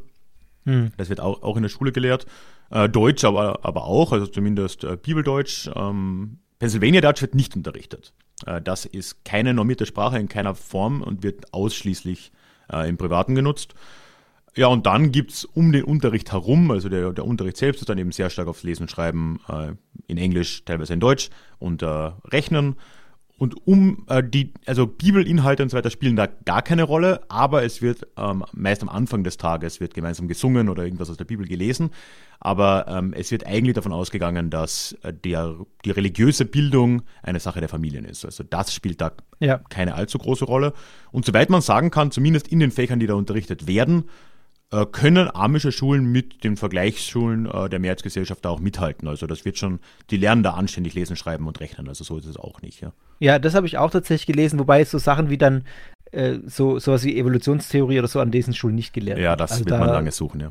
ja das glaube ich auch. Ja. da fehlt dann schon äh, mhm. eine gewisse äh, äh, naturwissenschaftliche Bildung in dem Sinne. Ähm, aber diese grundlegenden Lesen, Schreiben, Rechnen, das beherrschen die Amish gut und da sind sie auch mit dem Durchschnitt äh, in Amerika durchaus konkurrenzfähig, muss man sozusagen. Mhm. Ja. Wobei man schon auch sagen muss, also es gibt Soziologen, die dann sagen, dass dieses amische Schulwesen sehr, sehr stark identitätsstiftend ist und einer der größten Faktoren für das Überleben der Amish als eigene Gruppe auch ist. Weil man eben natürlich die Inhalte darauf abstimmt, dass die äh, Kinder und Jugendlichen nachher in der Gemeinschaft zurechtkommen und nicht darauf, dass sie in der Gesellschaft zurechtkommen. Mhm. Sondern was da gelehrt wird, ist natürlich, ja, dass sie in einer armischen Gesellschaft, in einer armischen Gemeinschaft nachher gut zurechtkommen. Das heißt, solche ja. Dinge wie äh, so, sowas wie Landwirtschaft oder so spielt da natürlich eine größere Rolle als irgendwelche naturwissenschaftlichen Bildungsdinge. Äh, äh ja, ich meine schon gewissermaßen auch äh, so praktische Dinge wie eben, ja, das Englisch ist ja schon so ein Beispiel, ne? weil es ja natürlich schon so ist, dass die Amish viel mit englischsprachigen, sie nennen sie ja auch einfach Englisch, die, die englischsprachigen Nachbarn, ne? die Englisch äh, mit denen äh, umgehen müssen auch. Es ist ja so, dass heute die Mehrzahl der Amische tatsächlich nicht mehr in der Landwirtschaft tätig ist, was einfach ja. an dem enormen Bevölkerungswachstum liegt, oft dann im Handwerk und so. Und da sind dann eben dann Möbel, ist ein, ein Riesenfaktor, äh, da sind dann Kontakte zu Englischsprechenden halt einfach wichtig. Ne? Also das hat schon eine praktische Komponente auch irgendwo. Ne? Ja, ja, das stimmt. Und ähm, was an der Stelle vielleicht auch zum Punkt Bildung nochmal Bildung noch zu sagen ist, ist, dass eine höhere Bildung von den Amish auch abgelehnt wird. Also das habe ich explizit auch nochmal auf einer amischen mhm. Webseite gelesen, ähm, wo drauf steht, dass die Amish keine, in der Regel, es gibt ja immer ein paar Ausnahmen, aber in der Regel keine Colleges besuchen, auch keine Highschool besuchen, weil äh, sie sagen, eine, eine, achtjährige Ausbildung ist genug. Äh, das reicht, um ein gutes äh, Mitglied in der amischen Gesellschaft mhm. zu sein. Das zeigt übrigens auch schon wieder die Vielschichtigkeit der Amish, dass es eine amische Website gibt. Würde Ja, man jetzt ja, so auch Fall. nicht Ja, genau. annehmen, aber natürlich kann, kann es geben. Es sind halt dann eher nicht die Old Order, die das äh, betreiben oder lesen, aber es gibt. Na, aber inter umso interessanter war es, dass das als Selbstbeschreibung nochmal auf dieser Webseite, also sicher nicht von den Old Order Amish, dann steht, dass die höhere Bildung abgelehnt wird. naja, eben. Also ja, Auch bei Liberaleren. Ja. ja. Also es gibt einfach eine Riesenvielfalt. Ich glaube, Ja. das kann schon mal ein Fazit sein dieser Folge. Äh, die Amischen gibt es gar nicht. Genau. das kann man echt nicht sagen. Ja, aber eben dieses Schulwesen, das ist, glaube ich, wirklich ganz wichtig. Und äh, das, das bringt auch den Punkt irgendwie nochmal heim, was wir gerade gemeint haben. Ich, ich finde diesen Begriff ethnische Gruppe wirklich ganz ähm, faszinierend da, und weil es irgendwie eine andere Möglichkeit bietet, das Ganze zu greifen. Ja. Äh, dass eben durch die Sprache, durch die Familienbande, durch die Kirchenbande, aber nicht so sehr den Glauben und eben durch diese gemeinsame Erfahrung in den Schulen. Und man muss ja auch sagen, das sind ja Einzimmerschulen, fast ausschließlich, wo alle acht Klassen gemeinsam drin sitzen, also von, Ja. von sechs bis 14. Das ist ja schon auch nochmal was, etwas, was sehr stark die, Gemeinsa äh, die Gemeinschaft formt. Und das kann man, glaube ich, nur unterstreichen. Und all das zusammen, das ja, baut dann diese Identität als Amish wohl auch irgendwie auf ne? und, und erhält das auch. Ja. Ja, auf jeden Fall. Noch ein paar Worte zum Rumspringer. Wie spricht man das eigentlich richtig aus, Ralf? Wenn ich das wieder wüsste, ne? Also vielleicht wenn Rumspringer. jemand. Man schreibt es mit A am Ende. Ja, also ich, ich schätze mal, da soll sich mal äh, ein, ein Hörer oder eine Hörerin aus der Pfalz vielleicht melden. Ich glaube, wenn man irgendwie Pfälzisch spricht, dann kann man das noch Ja. ganz sauber aussprechen. Wahrscheinlich, ich, genau. Äh, werde es nicht mal versuchen. Äh, rumspringen heißt es natürlich, aber ähm, Ja. wie, es, wie man das ausspricht, ja. Genau, was ist das? Das ist im Prinzip, äh, du hast es vorhin schon angedeutet, diese Zeit vor der Taufe, die äh, bei noch nicht, äh, noch nicht getauften Jugendlichen, bevor sie das Taufgelübde abgelegt haben, äh, gewährt wird. Und ähm, das ist eine Zeit, in der die Jugendlichen entdecken dürfen, kann man vielleicht so sagen. Also da wird ihnen auch ge gewisse Freiheiten gewährt. Es wird äh, die Grundannahme dahinter ist, dass die Eltern einfach immer weniger Einfluss auf äh, ihre auf das Leben der Kinder auch haben, der Jugendlichen. Die dürfen dann auch in Diskotheken gehen, in Bars gehen. Sie dürfen Kontakte zu Nicht-Amish haben. Ähm, sie dürfen auch vorsichtig erotische Erfahrungen machen in gewissen Grenzen, auch wenn es so ist, dass eigentlich in, in den allermeisten oder in eigentlich allen äh, amischen Gruppierungen äh, Sex vor der Ehe als Makel gilt. Aber ich habe irgendwo gelesen, dass es okay ist, wenn man sich zusammen in ein Bett reinlegt oder so. Also das ist, äh, da, da gibt es auch wieder einen riesen Spielraum und auch was diese Freiheiten betrifft, sicher äh, große Abstufungen je nach lokaler äh, Regelung. Aber es gibt diese Freiräume und äh, die sind oft eigentlich deutlich weniger streng als in vielen evangelikalen Gruppen zum Beispiel auch. Also, wo es dann deutlich krassere Regeln gibt, wie das darf man und das darf man nicht, sondern hier wird eine große Freiheit ähm, gewährt im Prinzip. Und es ist so, dass dann erst nach dieser Zeit sich die Jugendlichen für oder gegen die Taufe und damit für oder gegen ein Leben als Amish entscheiden. Und man kann, glaube ich, auch nochmal festhalten, na, in der Zeit, gerade männliche Amish, wenn die da dann das wirklich wahrnehmen, ist ja nicht so, dass das alle machen. Ne? Ähm, viele bleiben ja trotzdem am Hof ihrer Eltern, ja, bis Ja. sie dann getauft werden. Aber die, die sich entscheiden, wegzugehen in, in die nächste Stadt, oft ist es dann halt Philadelphia oder was auch immer, ne? Cincinnati, was halt in der Nähe ist. Ähm, oder auch nach, New York und so vertreibt es immer wieder mal äh, auch Amish äh, auf Rumspringer. Die Männer tendenziell, die ziehen dann ja auch Jeans und äh, halt so mehrheitsfähige Klamotten und so weiter an. Also das, das, das ist dann wirklich so ein ziemlich harter Cut tatsächlich und das wird auch akzeptiert. Bei, bei den Frauen tatsächlich deutlich weniger. Also die, die, die Mädels, die dann da unterwegs sind, die tragen tendenziell auch äh, während der Rumspringerzeit ihre Kopfbedeckung und so weiter.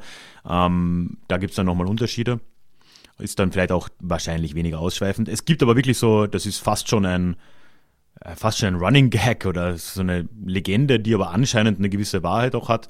Es gab äh, immer wieder Fälle von amischen auf Rumspringer, die irgendwie mit äh, Überdosis, Crystal Meth und so weiter in Krankenhäusern la- gelandet sind. Also das kann Ja. ziemlich aus, äh, ausarten auch. Also ähm, ja. Ja, klar, wenn man damit keine Erfahrung hat, das hängt ja auch damit zusammen. Du kannst es ja auch gar nicht einschätzen, wie wirkt das jetzt. Und dann nimmst du mal Crystal Meth und dann Ja. hast du halt.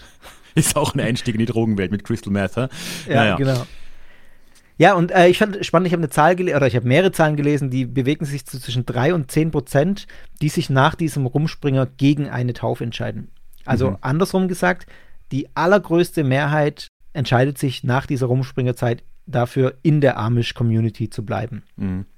Man kann da kritisch anmerken, machen wir vielleicht nachher auch noch, dass es natürlich auch eine Frage ist, wie frei ist diese Entscheidung tatsächlich. Ja, Ähm, oder auf welcher Wissensbasis äh, passiert Ja. sie, ne? Klar. Ja, aber es ist auf jeden Fall mal Fakt, dass nach dieser Rumspringerzeit, nach der, der Entdeckung der Welt und den Ausschweifungen der Welt, äh, die allermeisten in der Gemeinschaft bleiben und Mhm. da sich dafür entscheiden. Jetzt haben wir noch gar nicht so viel zu dem Shunning gesagt, ähm, weil ich hier jetzt notiert habe, dass äh, sich dieses Shunning, also das Meiden derjenigen, die ausgestoßen werden auf eine Gemeinschaft, das bezieht sich meines Wissens nach nicht auf diejenigen, die sich nicht taufen lassen. Also wenn sich ein Jugendlicher entscheidet, ich lasse mich nicht taufen, dann betrifft ihn das Shunning nicht. Mhm. Wenn er sich aber entscheiden würde, sich taufen zu lassen und dann nach zehn Jahren oder so irgendwie ähm, sündig wird und abfällt und aus der Gemeinschaft ausgestoßen würde, dann würde ihn das Shunning treffen und er würde gemieden werden. Mhm. Hast du das auch so im Kopf oder? Ja, so habe ich das auch äh, gelesen und äh, da kommt auch nochmal ein bisschen diese Querverbindung zu den Mennoniten zum Beispiel wieder rein, die ja da äh, durchaus auch oft ich weiß es nicht wie oft, aber unter diesen drei bis zehn Prozent, die dann eben nicht die Taufe, äh, zumindest in der amischen Kirche machen, ist es ja auch das so, dass einfach viele dann zum Beispiel zu den nahegelegenen Mennoniten gehen, wo man dann halt gewisse Teile dessen, was man da im Rumspringer vielleicht kennengelernt hat, ein Auto ist oft das äh, ja. äh, plakativste Beispiel, dann doch behalten kann. Ähm, und da ist es dann so, die werden dann dort Gemeindemitglieder der Mennoniten und haben aber nach wie vor dann wunderbare Beziehungen zu ihren Familien oft, weil ja, sie ja. sind ja nicht geschanzt. Sie waren nie Mitglied der, der Kirchengemeinde der Eltern, ähm, ja. sind jetzt Mitglied der nahegelegenen Mennoniten. Äh, das äh, ist kein äh, Konflikt und das kommt auch oft vor. Also das, ja, das, das passt da ganz gut rein. Ja, also beide Seiten okay. Konflikt wahrscheinlich an manchen Stellen schon, kann ich mir vorstellen, aber jetzt nicht in dem Sinne, dass man irgendwie sagt, äh, wir haben hier keinen Kontakt miteinander. Genau so rum, ja. ja. ja. Und es gibt natürlich ähm, keine gemeinsamen Gottesdienste oder so, ne? also das nicht, ja, aber ja. im Alltag äh, scheint das oft zumindest sehr problemlos zu funktionieren. Ja, ich kann mir vorstellen, dass das auch was ist, was sehr wieder von den lokalen Ebenen abhängt. Also, dass es da ja. Gruppen gibt, die da deutlich krasser sind mit der Abgrenzung nach außen und andere Gruppen, äh, die da mehr Offenheit haben. Ich glaube, das muss man ja, ja auch nochmal festhalten. Also die Amish sind ja nicht nur sehr divers, wenn man sich diese Liste auf Wikipedia anschaut, welche Untergruppen es gibt, sondern dann innerhalb der Gruppen. Ne? Wenn du jetzt irgendwie die Old Order oder die New Order oder wie auch immer nimmst, ist halt ja. nochmal jede dieser Gruppen, die dann so 200 Mitglieder hat, dieser Kirchengruppen, ist wahrscheinlich nochmal ein bisschen anders. Ne? Also das kann ja, man Und lehnt andere Technik ab. Also da kann es sein, dass in einem Dorf es okay ist, irgendwie einen elektrischen Kühlschrank zu benutzen, mhm. äh, mit Hydraulik gemacht oder keine Ahnung was. Äh, also die, als öffentliche Netz sind die alle nicht angeschlossen, aber ja. dass man in irgendeiner Form Elektrik nutzt, in einem anderen Ort kann es sein, da lehnt man das voll ab. Also ähm, Die haben oft Solaranlagen am Dach und so. Das gibt, das ja. geht. Äh, du darfst nur nicht äh, das öffentliche Netz verwenden. Ja, und das zeigt aber nochmal, äh, was ich vorhin auch gesagt habe, dass der Grundgedanke dahinter nicht ist, dass man das nicht nutzt. Das ist jetzt nicht die irgendwie keine religiöse Regel, sondern der Grundgedanke dahinter ist die Unabhängigkeit. So, und um das abzurunden, habe ich jetzt noch ein kleines äh, Schmankerl mitgebracht. Nämlich äh, habe ich im Sommer äh, mit Andreas Moser geredet. Dem, den Hörern, Hörerinnen meines Podcasts ist er vielleicht bekannt. Wir haben äh, unter anderem vor kurzem über die Hohenzollern geredet oder auch mal über die Reichsbürger vor einigen Jahren. Und der Andreas ist äh, ja hauptberuflich Reisender, vagabund, schwer zu sagen. Auf jeden Fall hat er mir da so quasi nebenbei erzählt, dass er äh, während einer längeren äh, Reise durch Kanada dort äh, Mennoniten, Old Order Mennonites getroffen hat, die in vielerlei Hinsicht, also die sind am äußersten konservativen Rand der Mennoniten. Und wenn wir uns jetzt vorstellen, Amish und Mennoniten in Nordamerika, die überlappen sich so ein bisschen, wenn man jetzt dieses konservativ bis liberal sich anschauen will. Ne? Also es ist zwar so, dass Mennoniten tendenziell lieber, nochmal liberaler sein können als Amish, aber der konservative Rand der Mennoniten ist dann auch wieder konservativer als der liberale Rand der Amish. Also das überlappt sich ja. halt so ein bisschen. Ne? Also das waren schon relativ ähm, konservative Mennoniten, die er da getroffen hat. Und er hat sie ausgerechnet, äh, was man auch nicht annehmen würde, auf einer Zugfahrt äh, getroffen und war so nett, mir da einen kleinen Einblick zu geben, wie er das wahrgenommen hat und wie sich das dann äh, da entwickelt hat über 36 Stunden Zugfahrt quer durch Kanada. Und äh, ja, das würde ich jetzt gerne mal einspielen, weil ich glaube, es ist ein wirklich schönes Stimmungsbild, äh, wie das aussehen kann, zumindest in einer dieser Gruppen. Ich habe in Kanada auch viele Leute getroffen, gerade in, in Manitoba, in dem Bundesstaat, wo, wo diese Reise den, den, den Anfang genommen hat, die auch Mennoniten sind und die einfach ganz normal leben. Also die zum Beispiel ein Zimmer, das ich gemietet habe in Winnipeg, äh, wo ich zwei Wochen war, hat sich später herausgestellt, war auch eine mennonitische Familie. Okay. Die haben ein ganz normales Haus und ein Auto und Technik und, und, und so weiter und da haben einen normalen Job und, und so. Also es gibt, also nicht alle Mennoniten ja, mhm. äh, leben wie die Amish oder auf der Farm oder sowas. Ja, Aber ja. eben diese, die ich da im, im Zug getroffen habe, ja tatsächlich, das waren zum Glück diese altmodischen Mennoniten. Ja. Also es war so, äh, erstens, äh, es war eine sehr lange Zugfahrt. Es war von Winnipeg nach Toronto. Es war für mich der dritte Teil von der Kanada-Durchquerung mit dem Zug. Also die insgesamt die Zugfahrt war ewig lang und dieser, dieser dritte Teil nur war, ich glaube, 36 Stunden oder sowas ja, im Zug. Und ich bin ja ein bisschen äh, so ein Sparfuchs und ich habe natürlich keinen Schlafwagen, äh, kein Bett äh, äh, mir, mir, gebucht, sondern halt einfach nur einen Sitzplatz. Und als ich gewartet habe im, im Bahnhof in äh, Winnipeg, plötzlich kamen diese Mennoniten. Ne? Es waren so, sagen, 12, 15 Leute, so, ein paar Familien. Und eben ja, alle in dieser Kleidung, mit so Holzkisten, äh, mit so Truhen und so, mit so Säcken und so. Also es war richtig wie wenn Leute aus, aus dem 18. Jahrhundert oder so reinspazieren. Ne? Also ich wusste ja, die fahren in die gleiche Richtung, weil nur der eine Zug an dem Tag abfuhr. Und ich wollte halt unbedingt mit denen ins gleiche Abteil, um, um mit denen ins Gespräch zu kommen, weil man weiß ja, und ich habe das auch vorher schon erlebt, also ich, ich hatte mal in, in Südamerika mal solche Mennoniten auch getroffen und bin dann nicht ins Gespräch gekommen mit denen. Also die, die sind nicht zu scharf darauf, äh, unbedingt sich mit jemand anderem zu unterhalten. Und dann habe ich mich halt aber halt, weil wir so ein paar Stunden da ähm, rumsaßen, habe ich halt versucht, mich ein bisschen anzufreunden, habe so halt gefragt, ja, wo fahren Sie hin, auch und so weiter. Dumme Frage, ne? war eigentlich klar, aber also Smalltalk und so. Ne? Und dann habe ich auch noch eine von den Angestellten von dieser Bahngesellschaft habe ich gebeten, dass sie mir einen Platz gibt in dem Abteil, wo die auch fahren, weil ich mir schon gedacht habe, die fahren sicher auch in der billigsten Klasse. Da war ich mir irgendwie sicher. Das war vielleicht ein Vorteil, aber es hat auch gestimmt, ja. Ja, ich habe dann den Einstieg eigentlich dann so gesucht, äh, dass ich halt äh, denen irgendwann mal gesagt habe, äh, also wir haben uns auf Englisch unterhalten, muss ich dazu mhm. sagen. Und irgendwann habe ich dann gesagt, aber, aber Sie sprechen doch Deutsch, oder? Und dann haben sie weiter auf Englisch, haben, haben sie gesagt, ja, wir sprechen so eine Art Deutsch. Ne? Und dann habe ich insistiert und gesagt, ja, dann könnten wir doch eigentlich auch auf Deutsch sprechen. Ne? Und das habe ich schon auf Deutsch, glaube ich, gesagt. Ja, und dann hat dann einer hat dann gesagt, ja, kommt man schon oder, oder mhm. irgend, irgend sowas dann. Ja. Und dann habe ich schon gemerkt, ja, das ist schon ein, ein anderer Dialekt. Ja. ähm, ich bin aus Süddeutschland, das heißt, ist, man konnte es irgendwie mehr, also man ist andere Dialekte gewöhnt mhm. und ich war öfter in Österreich und in der Schweiz und so, das ging dann schon. Und das Interessante war vor allem, dass also ich konnte mich mit Einzelnen von denen unterhalten, von den Männern, muss man auch sagen. Die Frauen mhm. haben nie mit mir gesprochen. Auf okay. die zwei Tage von den Frauen hat, hat nie sich eine mit mir unterhalten. Ne? Die Kinder auch nicht. Die Männer ja. Und mit manchen konnte ich mich ganz gut verständigen. Das war so, wie wenn man mit einem Schweizer spricht. Mhm. Ähm, mit manchen war es hart. Aber wenn die untereinander Deutsch gesprochen haben, habe ich nie irgendwas verstanden. Also habe ich gemerkt, dass wenn die mit mir sprechen, dass sie sich schon bemühen. Und wir haben dann eigentlich in so einem Mischmasch gesprochen. Und das, das Lustige war auch, dass die auch untereinander zum Teil in so einem Mischmasch gesprochen haben. Also die haben dann immer mal wieder, die haben dann dieses Deutsch, dieses irgendwie altertümliche Deutsch gesprochen, aber die haben dann immer wieder englische Wörter mhm. gesprochen. Also zum Beispiel Zahlen haben sie oft auf Englisch gesagt, komisch, komischerweise. Also wenn es darum ging, wie weit der Zug noch weg ist, wie weit man fahren muss und so weiter, dann, das ist mir aufgefallen.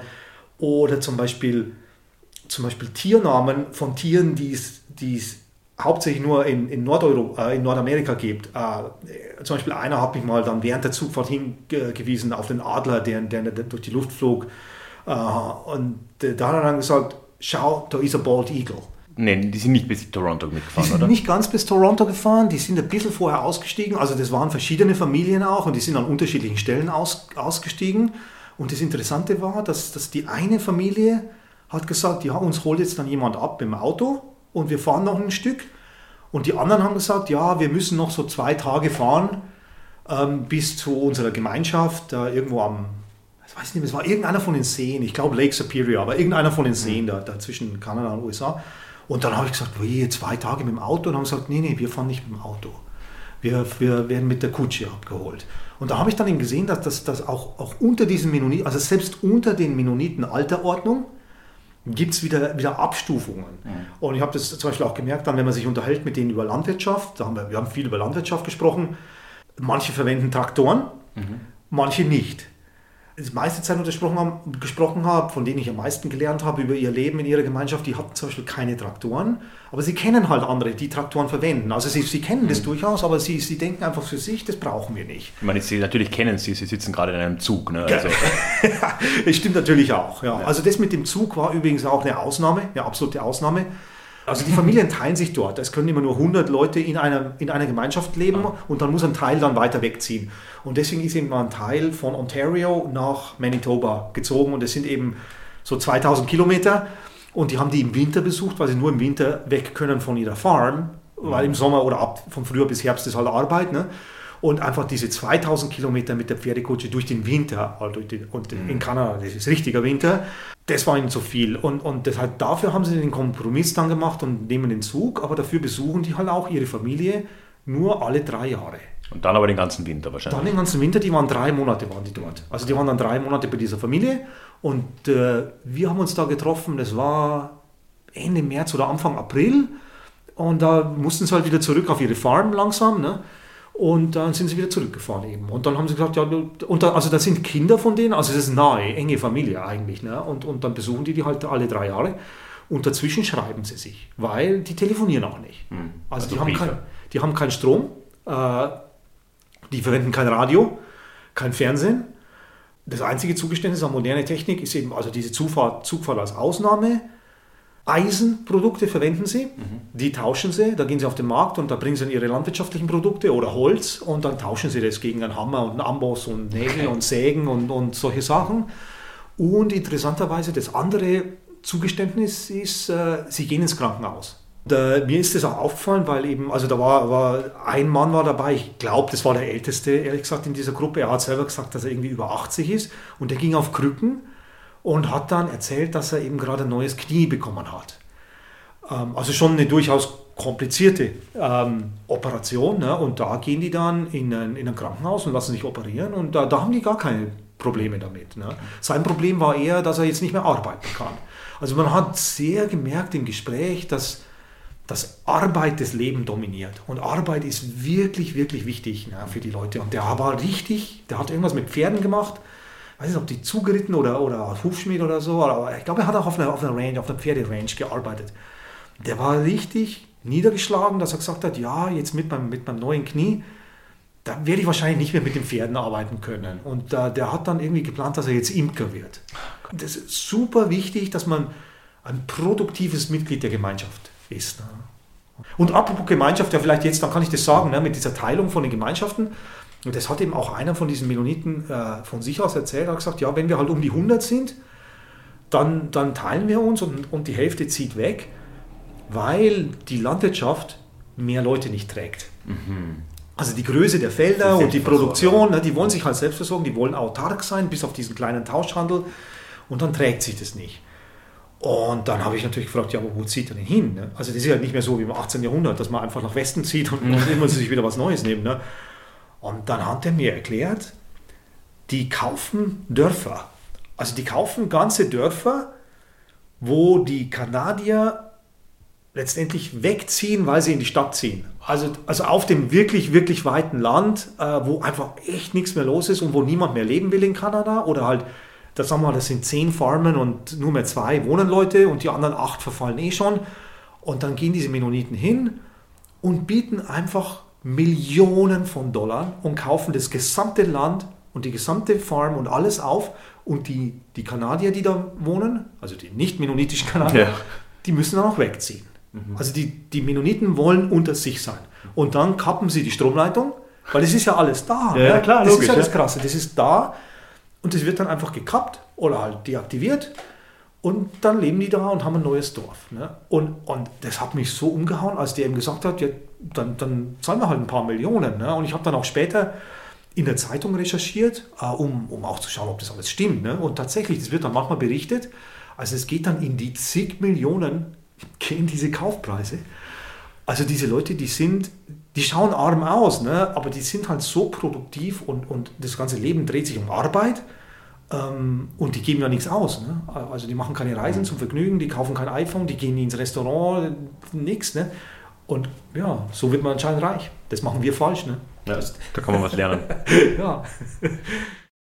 Danke, Ralf, für den Einspieler. Das, ich fand es auch total spannend, das jetzt nochmal zu hören. Ähm, ich fand auch nochmal wirklich äh, so ein paar Aspekte, die er genannt hat, wirklich sehr cool.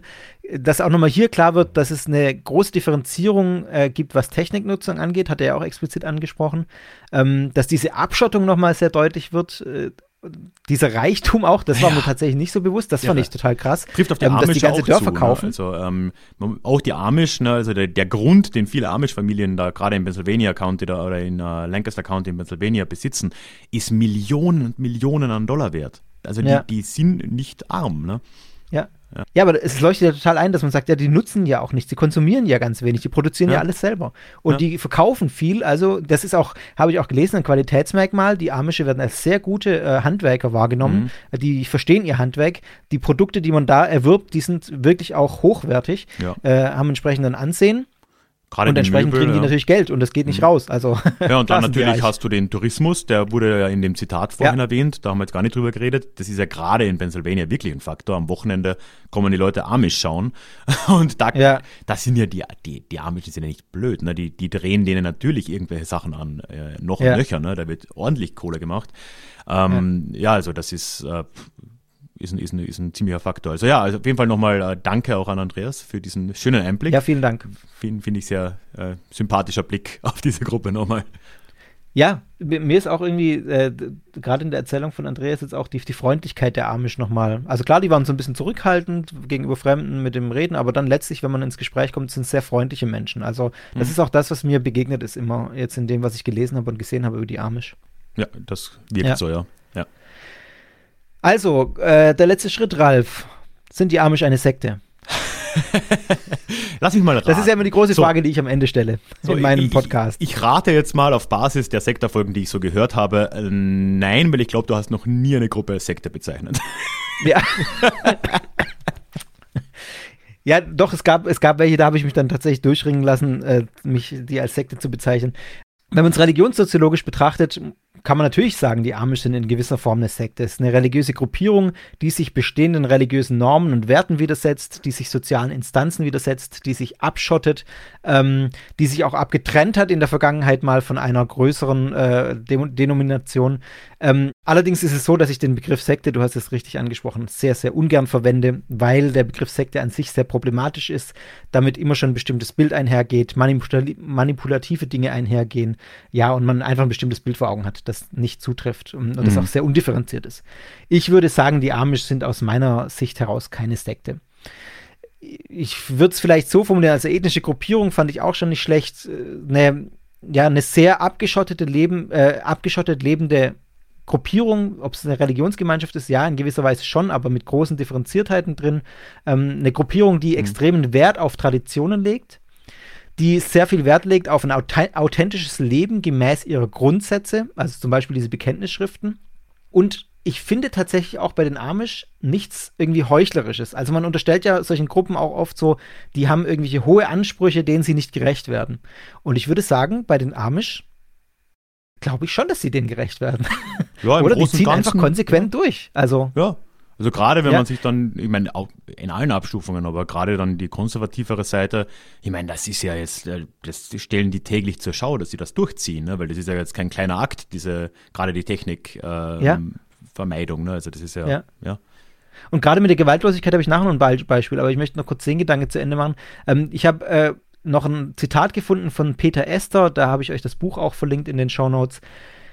Religionswissenschaft, nee, der ist, äh, der ist Soziologe. Ähm, Und der, der formuliert es so: der sagt, es ist eine ethnisch-religiöse Subkultur, in der die Absonderung von der Welt gepredigt wird und die sich dadurch deutlich sichtbar religiöse, soziale und kulturelle Bräuche ähm, unterscheidet und bewahrt. Also das kann man, glaube ich, auch nochmal, das ist, glaube ich, auch eine ganz gute Zusammenfassung, weil alles, dieses religiöse, kulturelle, soziale irgendwie miteinander reinspielt in diese Ja. Definition. Ja. denke auch, ja. Ich würde sagen, es gibt ein paar, paar problematische Dinge, die ich sehe, ein paar grundsätzlich problematische Dinge. Das möchte ich schon auch nochmal sagen am Ende jetzt. Ähm, auch wenn das, wie gesagt, wir haben es jetzt häufig betont, lokal sehr unterschiedlich sein wird, wie streng das gehandhabt wird. Zum einen würde ich sagen, der soziale Druck und die Ablehnung höherer Bildung sehe ich schon als Problem an. Also ich frage mich da, wie frei ist die Entscheidung zur Taufe, wenn quasi das gesamte Leben vorher nur in diesem einen Kontext stattgefunden hat. Ja. Dann gibt es diese paar Jahre äh, des Rumspringer oder diese Zeit, ich weiß gar nicht, wie lang die ist, maxim, ähm, wo man meistens nicht viel mehr als ein Jahr tatsächlich, wo die das wirklich ja, machen, genau. Ja, Also sehr kurze Zeit, wenn man es aufs ganze Leben schaut, Ja. auf deren Basis sie dann die Entscheidung treffen sollen, ob sie ähm, bei den Amish bleiben oder nicht. Die Frage ist halt, wie, wie gut kann man diese Entscheidung treffen? Sie sind ja auch tatsächlich aufgrund ihrer Ausbildung oft, weil sie höhere Bildung ablehnen, nur auf das Leben in der Amish-Community vorbereitet. Mhm. Also das sind Dinge, die, die erklären für mich schon auch, warum diese Absprungsquote so niedrig ist, sage ich mal. Ähm, warum die meisten sich für ein Leben bei den Amish entscheiden, weil vielleicht die Entscheidung gar nicht so frei ist, ähm, sondern einfach durch die Umstände, äh, die biografischen Umstände der Jugendlichen oder der jungen Menschen dann eben schon so gelegt sind, dass sie eigentlich, dass die Entscheidung rauszugehen sehr, sehr schwer fällt. Ja, ich meine, das liegt halt in der Natur jeder irgendwo abgegrenzten oder sich abgrenzenden Gruppe. Ne? Also das ist halt einfach der Kontakt. Klar, das ist jetzt nichts Spezifisches, ja. aber es ist trotzdem was, was ich kritisieren würde. Ja, ja klar. Ja, also das sehe ich bei vielen Gemeinschaften als problematisch an, Mhm. diese Abgrenzung. Aber gut, äh, die Amish, muss ich sagen, ist vielleicht noch in, in einer Abstufung, die ich sympathischer finde als bei anderen. Weil man eben, und das finde ich ja cool, äh, diese Zeit ja hat. Also das zeigt für mich ja auch nochmal einen sehr positiven Aspekt der Amish, dass es diese Rumspringerzeit gibt, dass man den Menschen zugesteht, die Welt kennenzulernen und sich mit dieser Welt auseinanderzusetzen und sagt, ja, dann geht doch mal und guckt mal. Auch wenn es gewisse Rahmen gibt, das zeigt mir doch, die Am bei den Amish geht es letztlich um die Sache. Die sind von dem, was sie tun, überzeugt. Und die, ähm, die haben dann eine gewisse Gelassenheit mit ihren Glaubensüberzeugungen. Das schwingt für mich da so durch. Die oder? glauben halt auch ernsthaft und die, die sind eben davon überzeugt, dass äh, ihr Lebensweg ein attraktiver ist letzten Endes. Sie sagen, die Jungen, die können die Welt da draußen ruhig kennenlernen. Wir sind davon überzeugt, dass sie am Ende dann sagen werden, nee, ich, äh, da, da bin ich lieber daheim bei den Amish. Und Ja. ich meine, gut, klar, das hat alles einen Grund. Ne? Das, äh, der, der vorhin genannte Punkt ist dadurch ja nicht irgendwie äh, nichtig. Klar, die tun das auch, weil sie nichts anderes gewohnt sind und äh, das ist klar. Aber trotzdem kann man das als positiven Aspekt schon mal bewerten, dass es diese Möglichkeit gibt, weil eine Ja. richtig abgeschlossene Gruppe gibt sowas sicher nicht. Nee, sicher nicht. Und die Amish könnten ja einfach sagen, wir machen das nicht. Ja. Also, dass, dass sie das gewähren, zeigt ja auch schon eine Grundeinstellung ähm, der Amish, finde ich. Mhm. Ähm, dann finde ich noch kritisch die, äh, das, was wir auch schon angesprochen haben, dieses Shunning, dieses Meiden, äh, der Ja. Umgang mit Exkommunizierten, auch wenn das bei den Amish sicher wieder abgestuft ist, finde ich es doch schwierig. Auch wenn ich es theologisch sozusagen aus der Binnenperspektive der Amish macht es natürlich Sinn, wenn man seine Gemeinde reinhalten will. Also das findet man ja auch in vielen Ja. christlichen Mhm. Gruppierungen. Das Thema Kirchenzucht ist auch eins, das, äh, das in vielen ja, solchen Gruppen einfach eine große Rolle spielt. Ja. Äh, Finde ich auch grundsätzlich problematisch, aber bei den Amish vielleicht nochmal ein bisschen abges abgeschwächter Form. Hm. Ich glaube, man kann schon mal sagen, allgemeine Kirchenreinheit, das ist halt so eine Sache, ne? das ist sowas wie Rassenreinheit. Eh, Wenn man Reinheit hört und das ist kein Reinigungsmittel, dann äh, ist es wahrscheinlich nicht positiv. Genau, dann sollten die Alarmglocken hochgehen, äh, angehen. Ja. Gut, äh, als Abschluss, ich habe euch die Geschichte jetzt versprochen, die ich nochmal erzählen Ah, ja. wollte, äh, weil sie viel sagt, auch nochmal, finde ich, äh, über meine Einschätzung der Amish, eine, eine positive Geschichte sozusagen, äh, obwohl es eine grausame Geschichte ist, aber letztlich einen, einen positiven Aspekt der Amish betont. Ich habe diese Geschichte aus dem Buch von besagtem Religionswissenschaftler Gerhard, Ge Gerald Wilms, Mhm. äh, Die wunderbare Welt der Sekten. Er ist übrigens auch ein kirchenkritischer Religionswissenschaftler, wenn ich das richtig sehe. Also äh, keiner irgendwie, viele Religionswissenschaftler oder Theologen haben ja dann auch einen kirchlichen Hintergrund. Also er sieht tatsächlich auch die Kirche an sich kritisch. Also man kann ihm nicht nachsagen, irgendwie jetzt hier ähm, ein positives Bild von irgendwelchen Gruppen zeichnen zu wollen. Auch wenn ich sage, das kann man bei vielen anderen auch nicht, aber egal, das ist ein anderes Thema. Diese Geschichte zeigt nochmal, dass es nicht nur um Lippenbekenntnisse geht bei den Amish. Was ist passiert? Es war ähm, im Oktober 2006, da ist ein schwer bewaffneter Mann in eine kleine Amish-Schule äh, gestürmt in Nickel Mines. Das ist eine winzige Siedlung im Lancaster County in Pennsylvania. Dieser schwer bewaffnete Mann hat die Erwachsenen und die Jungen aus dem Schulraum geschickt. Also wir haben schon diese Einraumschule angesprochen, da wurden, wurden die dann rausgeschickt. Dann hat er die äh, zehn verbliebenen Mädchen gefesselt, die noch in diesem Raum saßen. Die waren zwischen 6 und 13 Jahren alt. Dann, äh, weiß nicht, was dann genau passiert ist, eine Dreiviertelstunde nach diesem äh, Ereignis, nach dem Überfall, hat er dann das Feuer auf die Mädchen eröffnet und anschließend sich selbst getötet. Daraufhin äh, sind fünf Amish-Mädchen gestorben und die anderen haben teils sehr schwere Verletzungen erlitten. Also es war offensichtlich ein Amoklauf. Motive sind unklar. Äh, das, man geht von psychologischen Motiven a- aus. Das war irgendwie ein 32-jähriger Familienvater, verheiratet, der als Milchwagenfahrer gearbeitet hat, selbst in der Gegend gelebt hat, aber mit den Amish sonst eigentlich nichts zu tun hatte. Ja, es gab dann Notizen, die gefunden wurden von diesem Amokläufer, der, die weisen auf psychopathologische Motive hin äh, Schuldkomplexe aus der Pubertät und keine Ahnung was, da muss man jetzt auch nicht spekulieren. Jedenfalls hat, er irgendwie auch ein Problem mit Gott gehabt, an dem er sich äh, rächen wollte, weil er, äh, weil seine, ja, seine Tochter neun Jahre vorher gestorben war. Ja, was machen die Amish daraufhin? Das ist eigentlich das Interessante an dieser Geschichte jetzt. Wie gehen die Amish mit diesem Amoklauf um? Es war so, dass in den Tagen nach der Tragödie die Amish tatsächlich unter Beweis gestellt haben, dass diese Tugend der Vergebung und der Gewaltlosigkeit, äh, dass es nichts ist, was sie nur sagen, sondern was, was sie tatsächlich leben. Sie haben dem Täter öffentlich vergeben. Schon nach, am Tag nach der Tat haben sie gesagt, Wow. sie vergeben diesem Täter. Sie haben danach mit äh, mehreren Familien an der Beerdigung des Täters teilgenommen. Sie sind hingegangen und haben äh, die Angehörigen des Täters, die ja auch schwer gelitten haben, haben die Familie getröstet und besucht. Sie haben die Witwe des Täters zur Teilnahme an den Begräbnissen der Mädchen eingeladen und sie haben schließlich sogar einen Hilfsfonds, einen finanziellen Hilfsfonds eingerichtet, um die Familie dieses Täters ähm, zu unterstützen.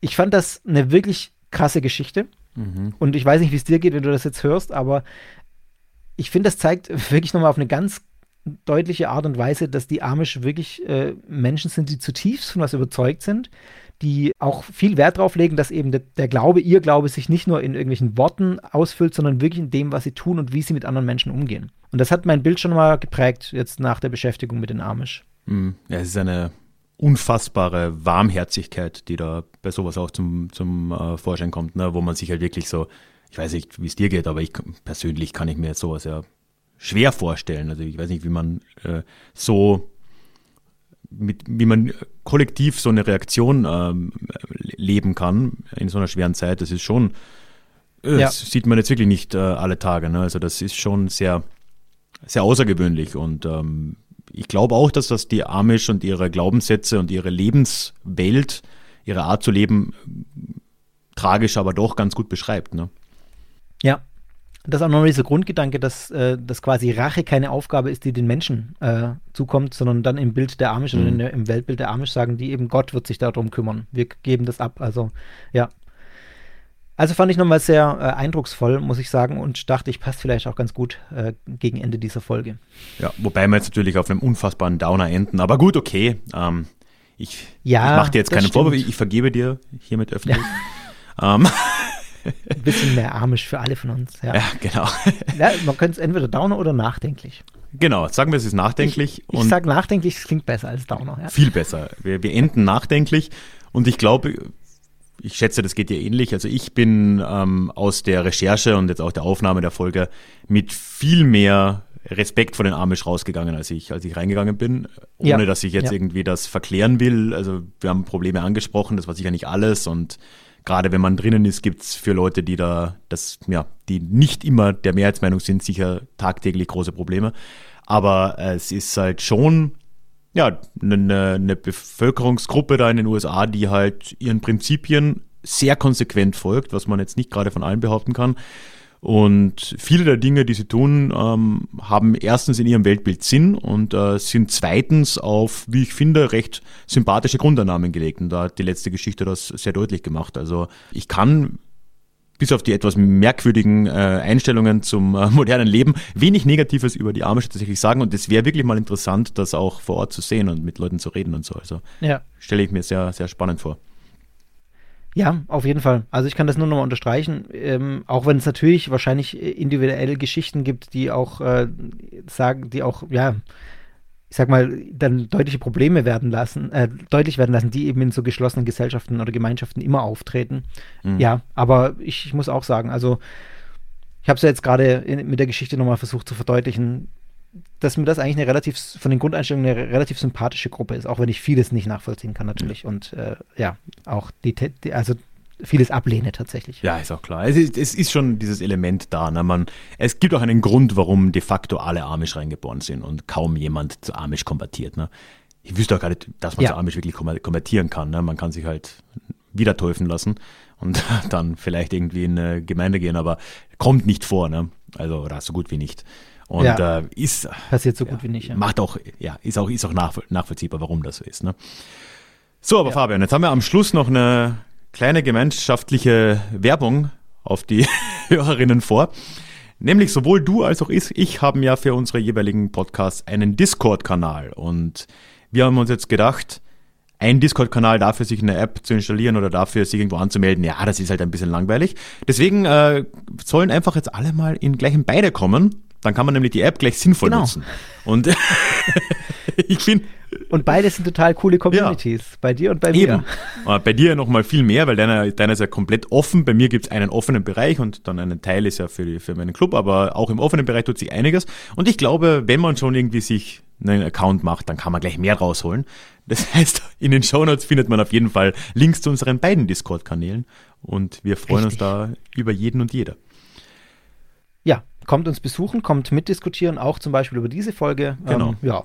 Da werde ich mich auch bei dir einschalten, dann nochmal zusätzlich zur Diskussion dieser Folge. Das kann ich Ja, schon in Aussicht ja. stellen. Ist auch eine, ich finde, Discord ist eine sehr gute Möglichkeit, um irgendwie ins Gespräch zu kommen und Feedback zu kriegen. Und äh, da ist auch die, die Diskussion oft angeregt, weil sich viele mit einschalten. Also, das ist, finde ich, tatsächlich ein sehr angenehmes Medium. Gut, Ralf, mir hat es viel Spaß gemacht. War cool. Hat richtig äh, Laune gemacht, äh, diese Folge mit dir aufzunehmen. Und äh, ich, ich traue mich jetzt einfach mal zu sagen, es war sicher nicht die letzte. Es war ja nicht die erste, es ist schon die dritte jetzt zusammen, aber es war sicher auch nicht die letzte, oder? Na, jetzt reicht's. nee, absolut nicht. Also mir jetzt auch Das Bier noch und genau, dann das Bier Schluss. noch und dann sehen wir uns nie mehr, das war's. Ähm, naja, also ich, ich, mir jetzt richtig Spaß gemacht. Wie gesagt, ich fand auch äh, das Thema irgendwie ein sehr, sehr cooles, was man so in, in der Kombination super machen kann. Macht immer Spaß. Machen wir auf jeden Fall wieder. Ja, wir finden noch mehr Ich Themen. glaube auch. Ihr dürft gespannt sein. Und äh, ja, ich sage einfach mal an dieser Stelle danke, dass ihr dabei wart und äh, ja, bis bald. Tschüss.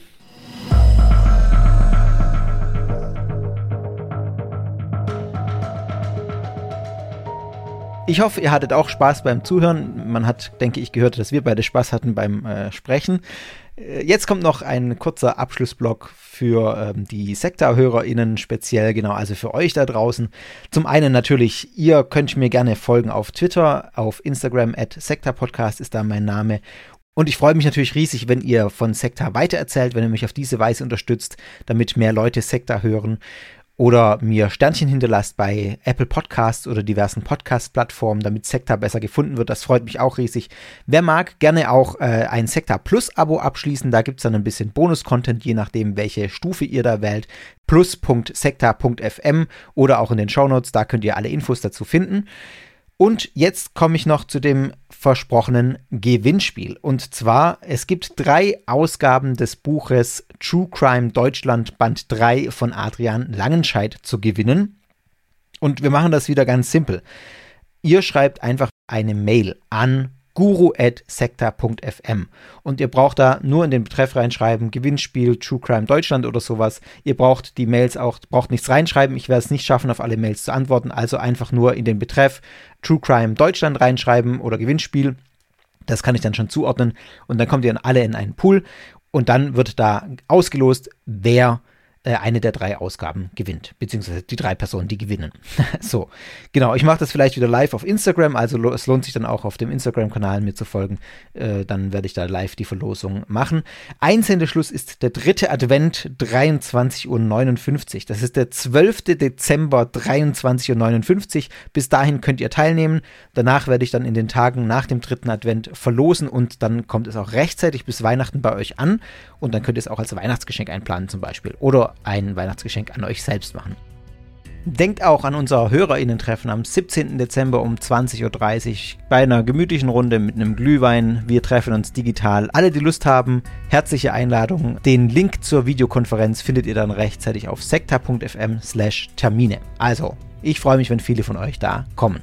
Ja, und mehr bleibt mir jetzt auch nicht zu sagen. Ich wünsche euch alles Gute, bleibt gesund, kommt gut durch diese Zeit und wir hören uns bald schon wieder hier bei Sekta. Ciao, euer Fabian.